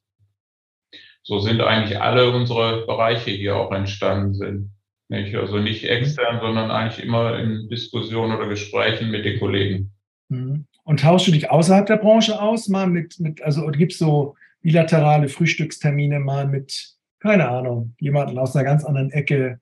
Ähm, oder? Ja, also. Na, wenn nicht, dann nicht. Ich würde das jetzt nicht. Ja. Insofern ja, ja. auch Gespräche. Ja, und das macht auch manchmal, klar, ähm, gerade im, im Sinne von Unternehmensentwicklung hört man da auch schon mal ganz gute Sachen. Ja, das stimmt schon, ja. Wie ist bei dir? Aber ich habe jetzt nicht den einen, dem ich danach eifere oder wo ich sage, das ist der Quell der Erkenntnis. Ja, aber es gibt schon, also was ich dazu noch sagen kann, was mir da gerade so einfällt, ist ja. hier der, der Michael Unti, das ist äh, einer der äh, drei Geschäftsbereichsleiter des Energiebereichs, mhm. also mein Vorgesetzter. Ja. Der hat halt auch in Oldenburg, man hat da ja so IT-Hotspots und genauso wie der Klaus sich hier, äh, weil er lokal vor Ort hier in Aachen ist, mit den anderen IT-Unternehmen, die nicht zwingend in der Energiebranche arbeiten, natürlich auch austauscht über solche ja. Unternehmensthemen, machen wir das auch an anderen Standorten. Aber klar, man hat natürlich denke ich, da ja. auch gerade gerade mit IT-Unternehmen, wo man ähnliche Herausforderungen vielleicht hat, auch wenn man in anderen Branchen tätig ist, äh, ist das besonders inspirierend vielleicht. Aber klar, man kann auch immer von ganz anderen lernen. Das sind aber immer Dinge so im allgemeinen Unternehmensbereich. Aber die Business Units hier, da muss ich immer sagen, da ist die eigene Mannschaft immer noch die, wo man dann am meisten lernt. Und Kunden. Also mhm. auch Kunden mit tollen Ideen. Okay. Gut, dann danke ich euch äh, für das Gespräch. Ich hoffe, wir ähm, haben auch alles das besprochen, was ihr gerne besprochen äh, besprechen wolltet. Oder gibt es irgendwas, was ich, was, was du sagst, Timo, was ich noch rausposaunen möchte, ist folgendes. Ich, den Klaus, so wie ich ihn jetzt kenne, sagt, nö, das ist alles, das ist alles gut.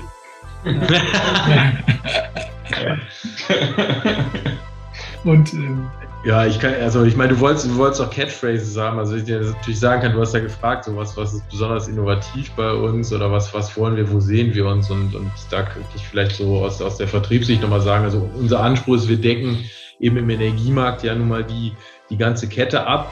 Und äh, so von, von der, wie wir so schön sagen, von der Klemme bis zum Handel, sprich von Leittechnik, Leitsystem bis hin zu Handelssystemen, wo man an der Börse mit Energie und Gas äh, handelt und, und wir wollen, der Anspruch ist, dass wir eben in jedem dieser Bereiche zu den äh, Top 3 Lösungsanbietern gehören und da den Kunden halt genau die Lösungen liefern, die sie in der aktuellen, jeweils aktuellen Lage benötigen, um ihre Herausforderungen zu meistern. Wir sehen da uns also als, äh, ja, nicht als die Helden dieser Geschichte, sondern äh, wir wollen für die Kunden die Schultern sein, auf denen sie stehen können und äh, ihre, ihre, ihr Business äh, erfolgreich abwickeln können. Und das äh, das ist unser Ziel, dort Marktführer zu bleiben, wo wir Marktführer sind und gleichzeitig eben diese Innovationsthemen zu treiben und mit, den, mit und für die Kunden zu begleiten. Ich sehe schon, die Musik, diese Ausblendemusik unter diesem Text, ja. perfekter Ausstieg, äh, das, ist, äh, das ist gut. Ähm, ja, der macht's. Deswegen ist er Vertriebsleiter. genau. Okay, nochmal ganz herzlichen Dank. Ähm, ich hoffe, es war okay für euch und ich freue mich, wenn wir uns irgendwo wiedersehen. Ja, würde ich mich auch freuen. War ein tolles Gespräch. Ja, sicherlich. Vielen Dank dir. Okay, das war es mit Klaus und mit Markus. Was ist hängen geblieben bei mir? Was nehme ich mit? Natürlich diesen Cyberangriff ähm, fand ich wirklich spannend, das mal aus erster Hand zu hören. Dann fand ich auch cool die Geschichte von diesem VC-Menschen, der als Gesellschafter mal dieses Familienunternehmen Kisters auf, auf Wachstum trimmen sollte, was dann nicht funktionierte. Die Erkenntnis auch, dass Kisters in diesem Umwelt- und Klimateam viel Kompetenz hat, die sich bestimmt in Zukunft noch auszahlen wird. Die Idee dieses zellulären Ansatzes auch für den Energiemarkt der Zukunft. Dann auch immer meine Frage, die ich irgendwie nicht so gut beantwortet bekomme, ähm, wenn ich dann sage, ja, warum arbeitet nicht auch im Vorstand und in der Geschäftsführungsebene agil? Vielleicht hat da jemand Ideen, wie man das mal auf den Punkt fragen kann.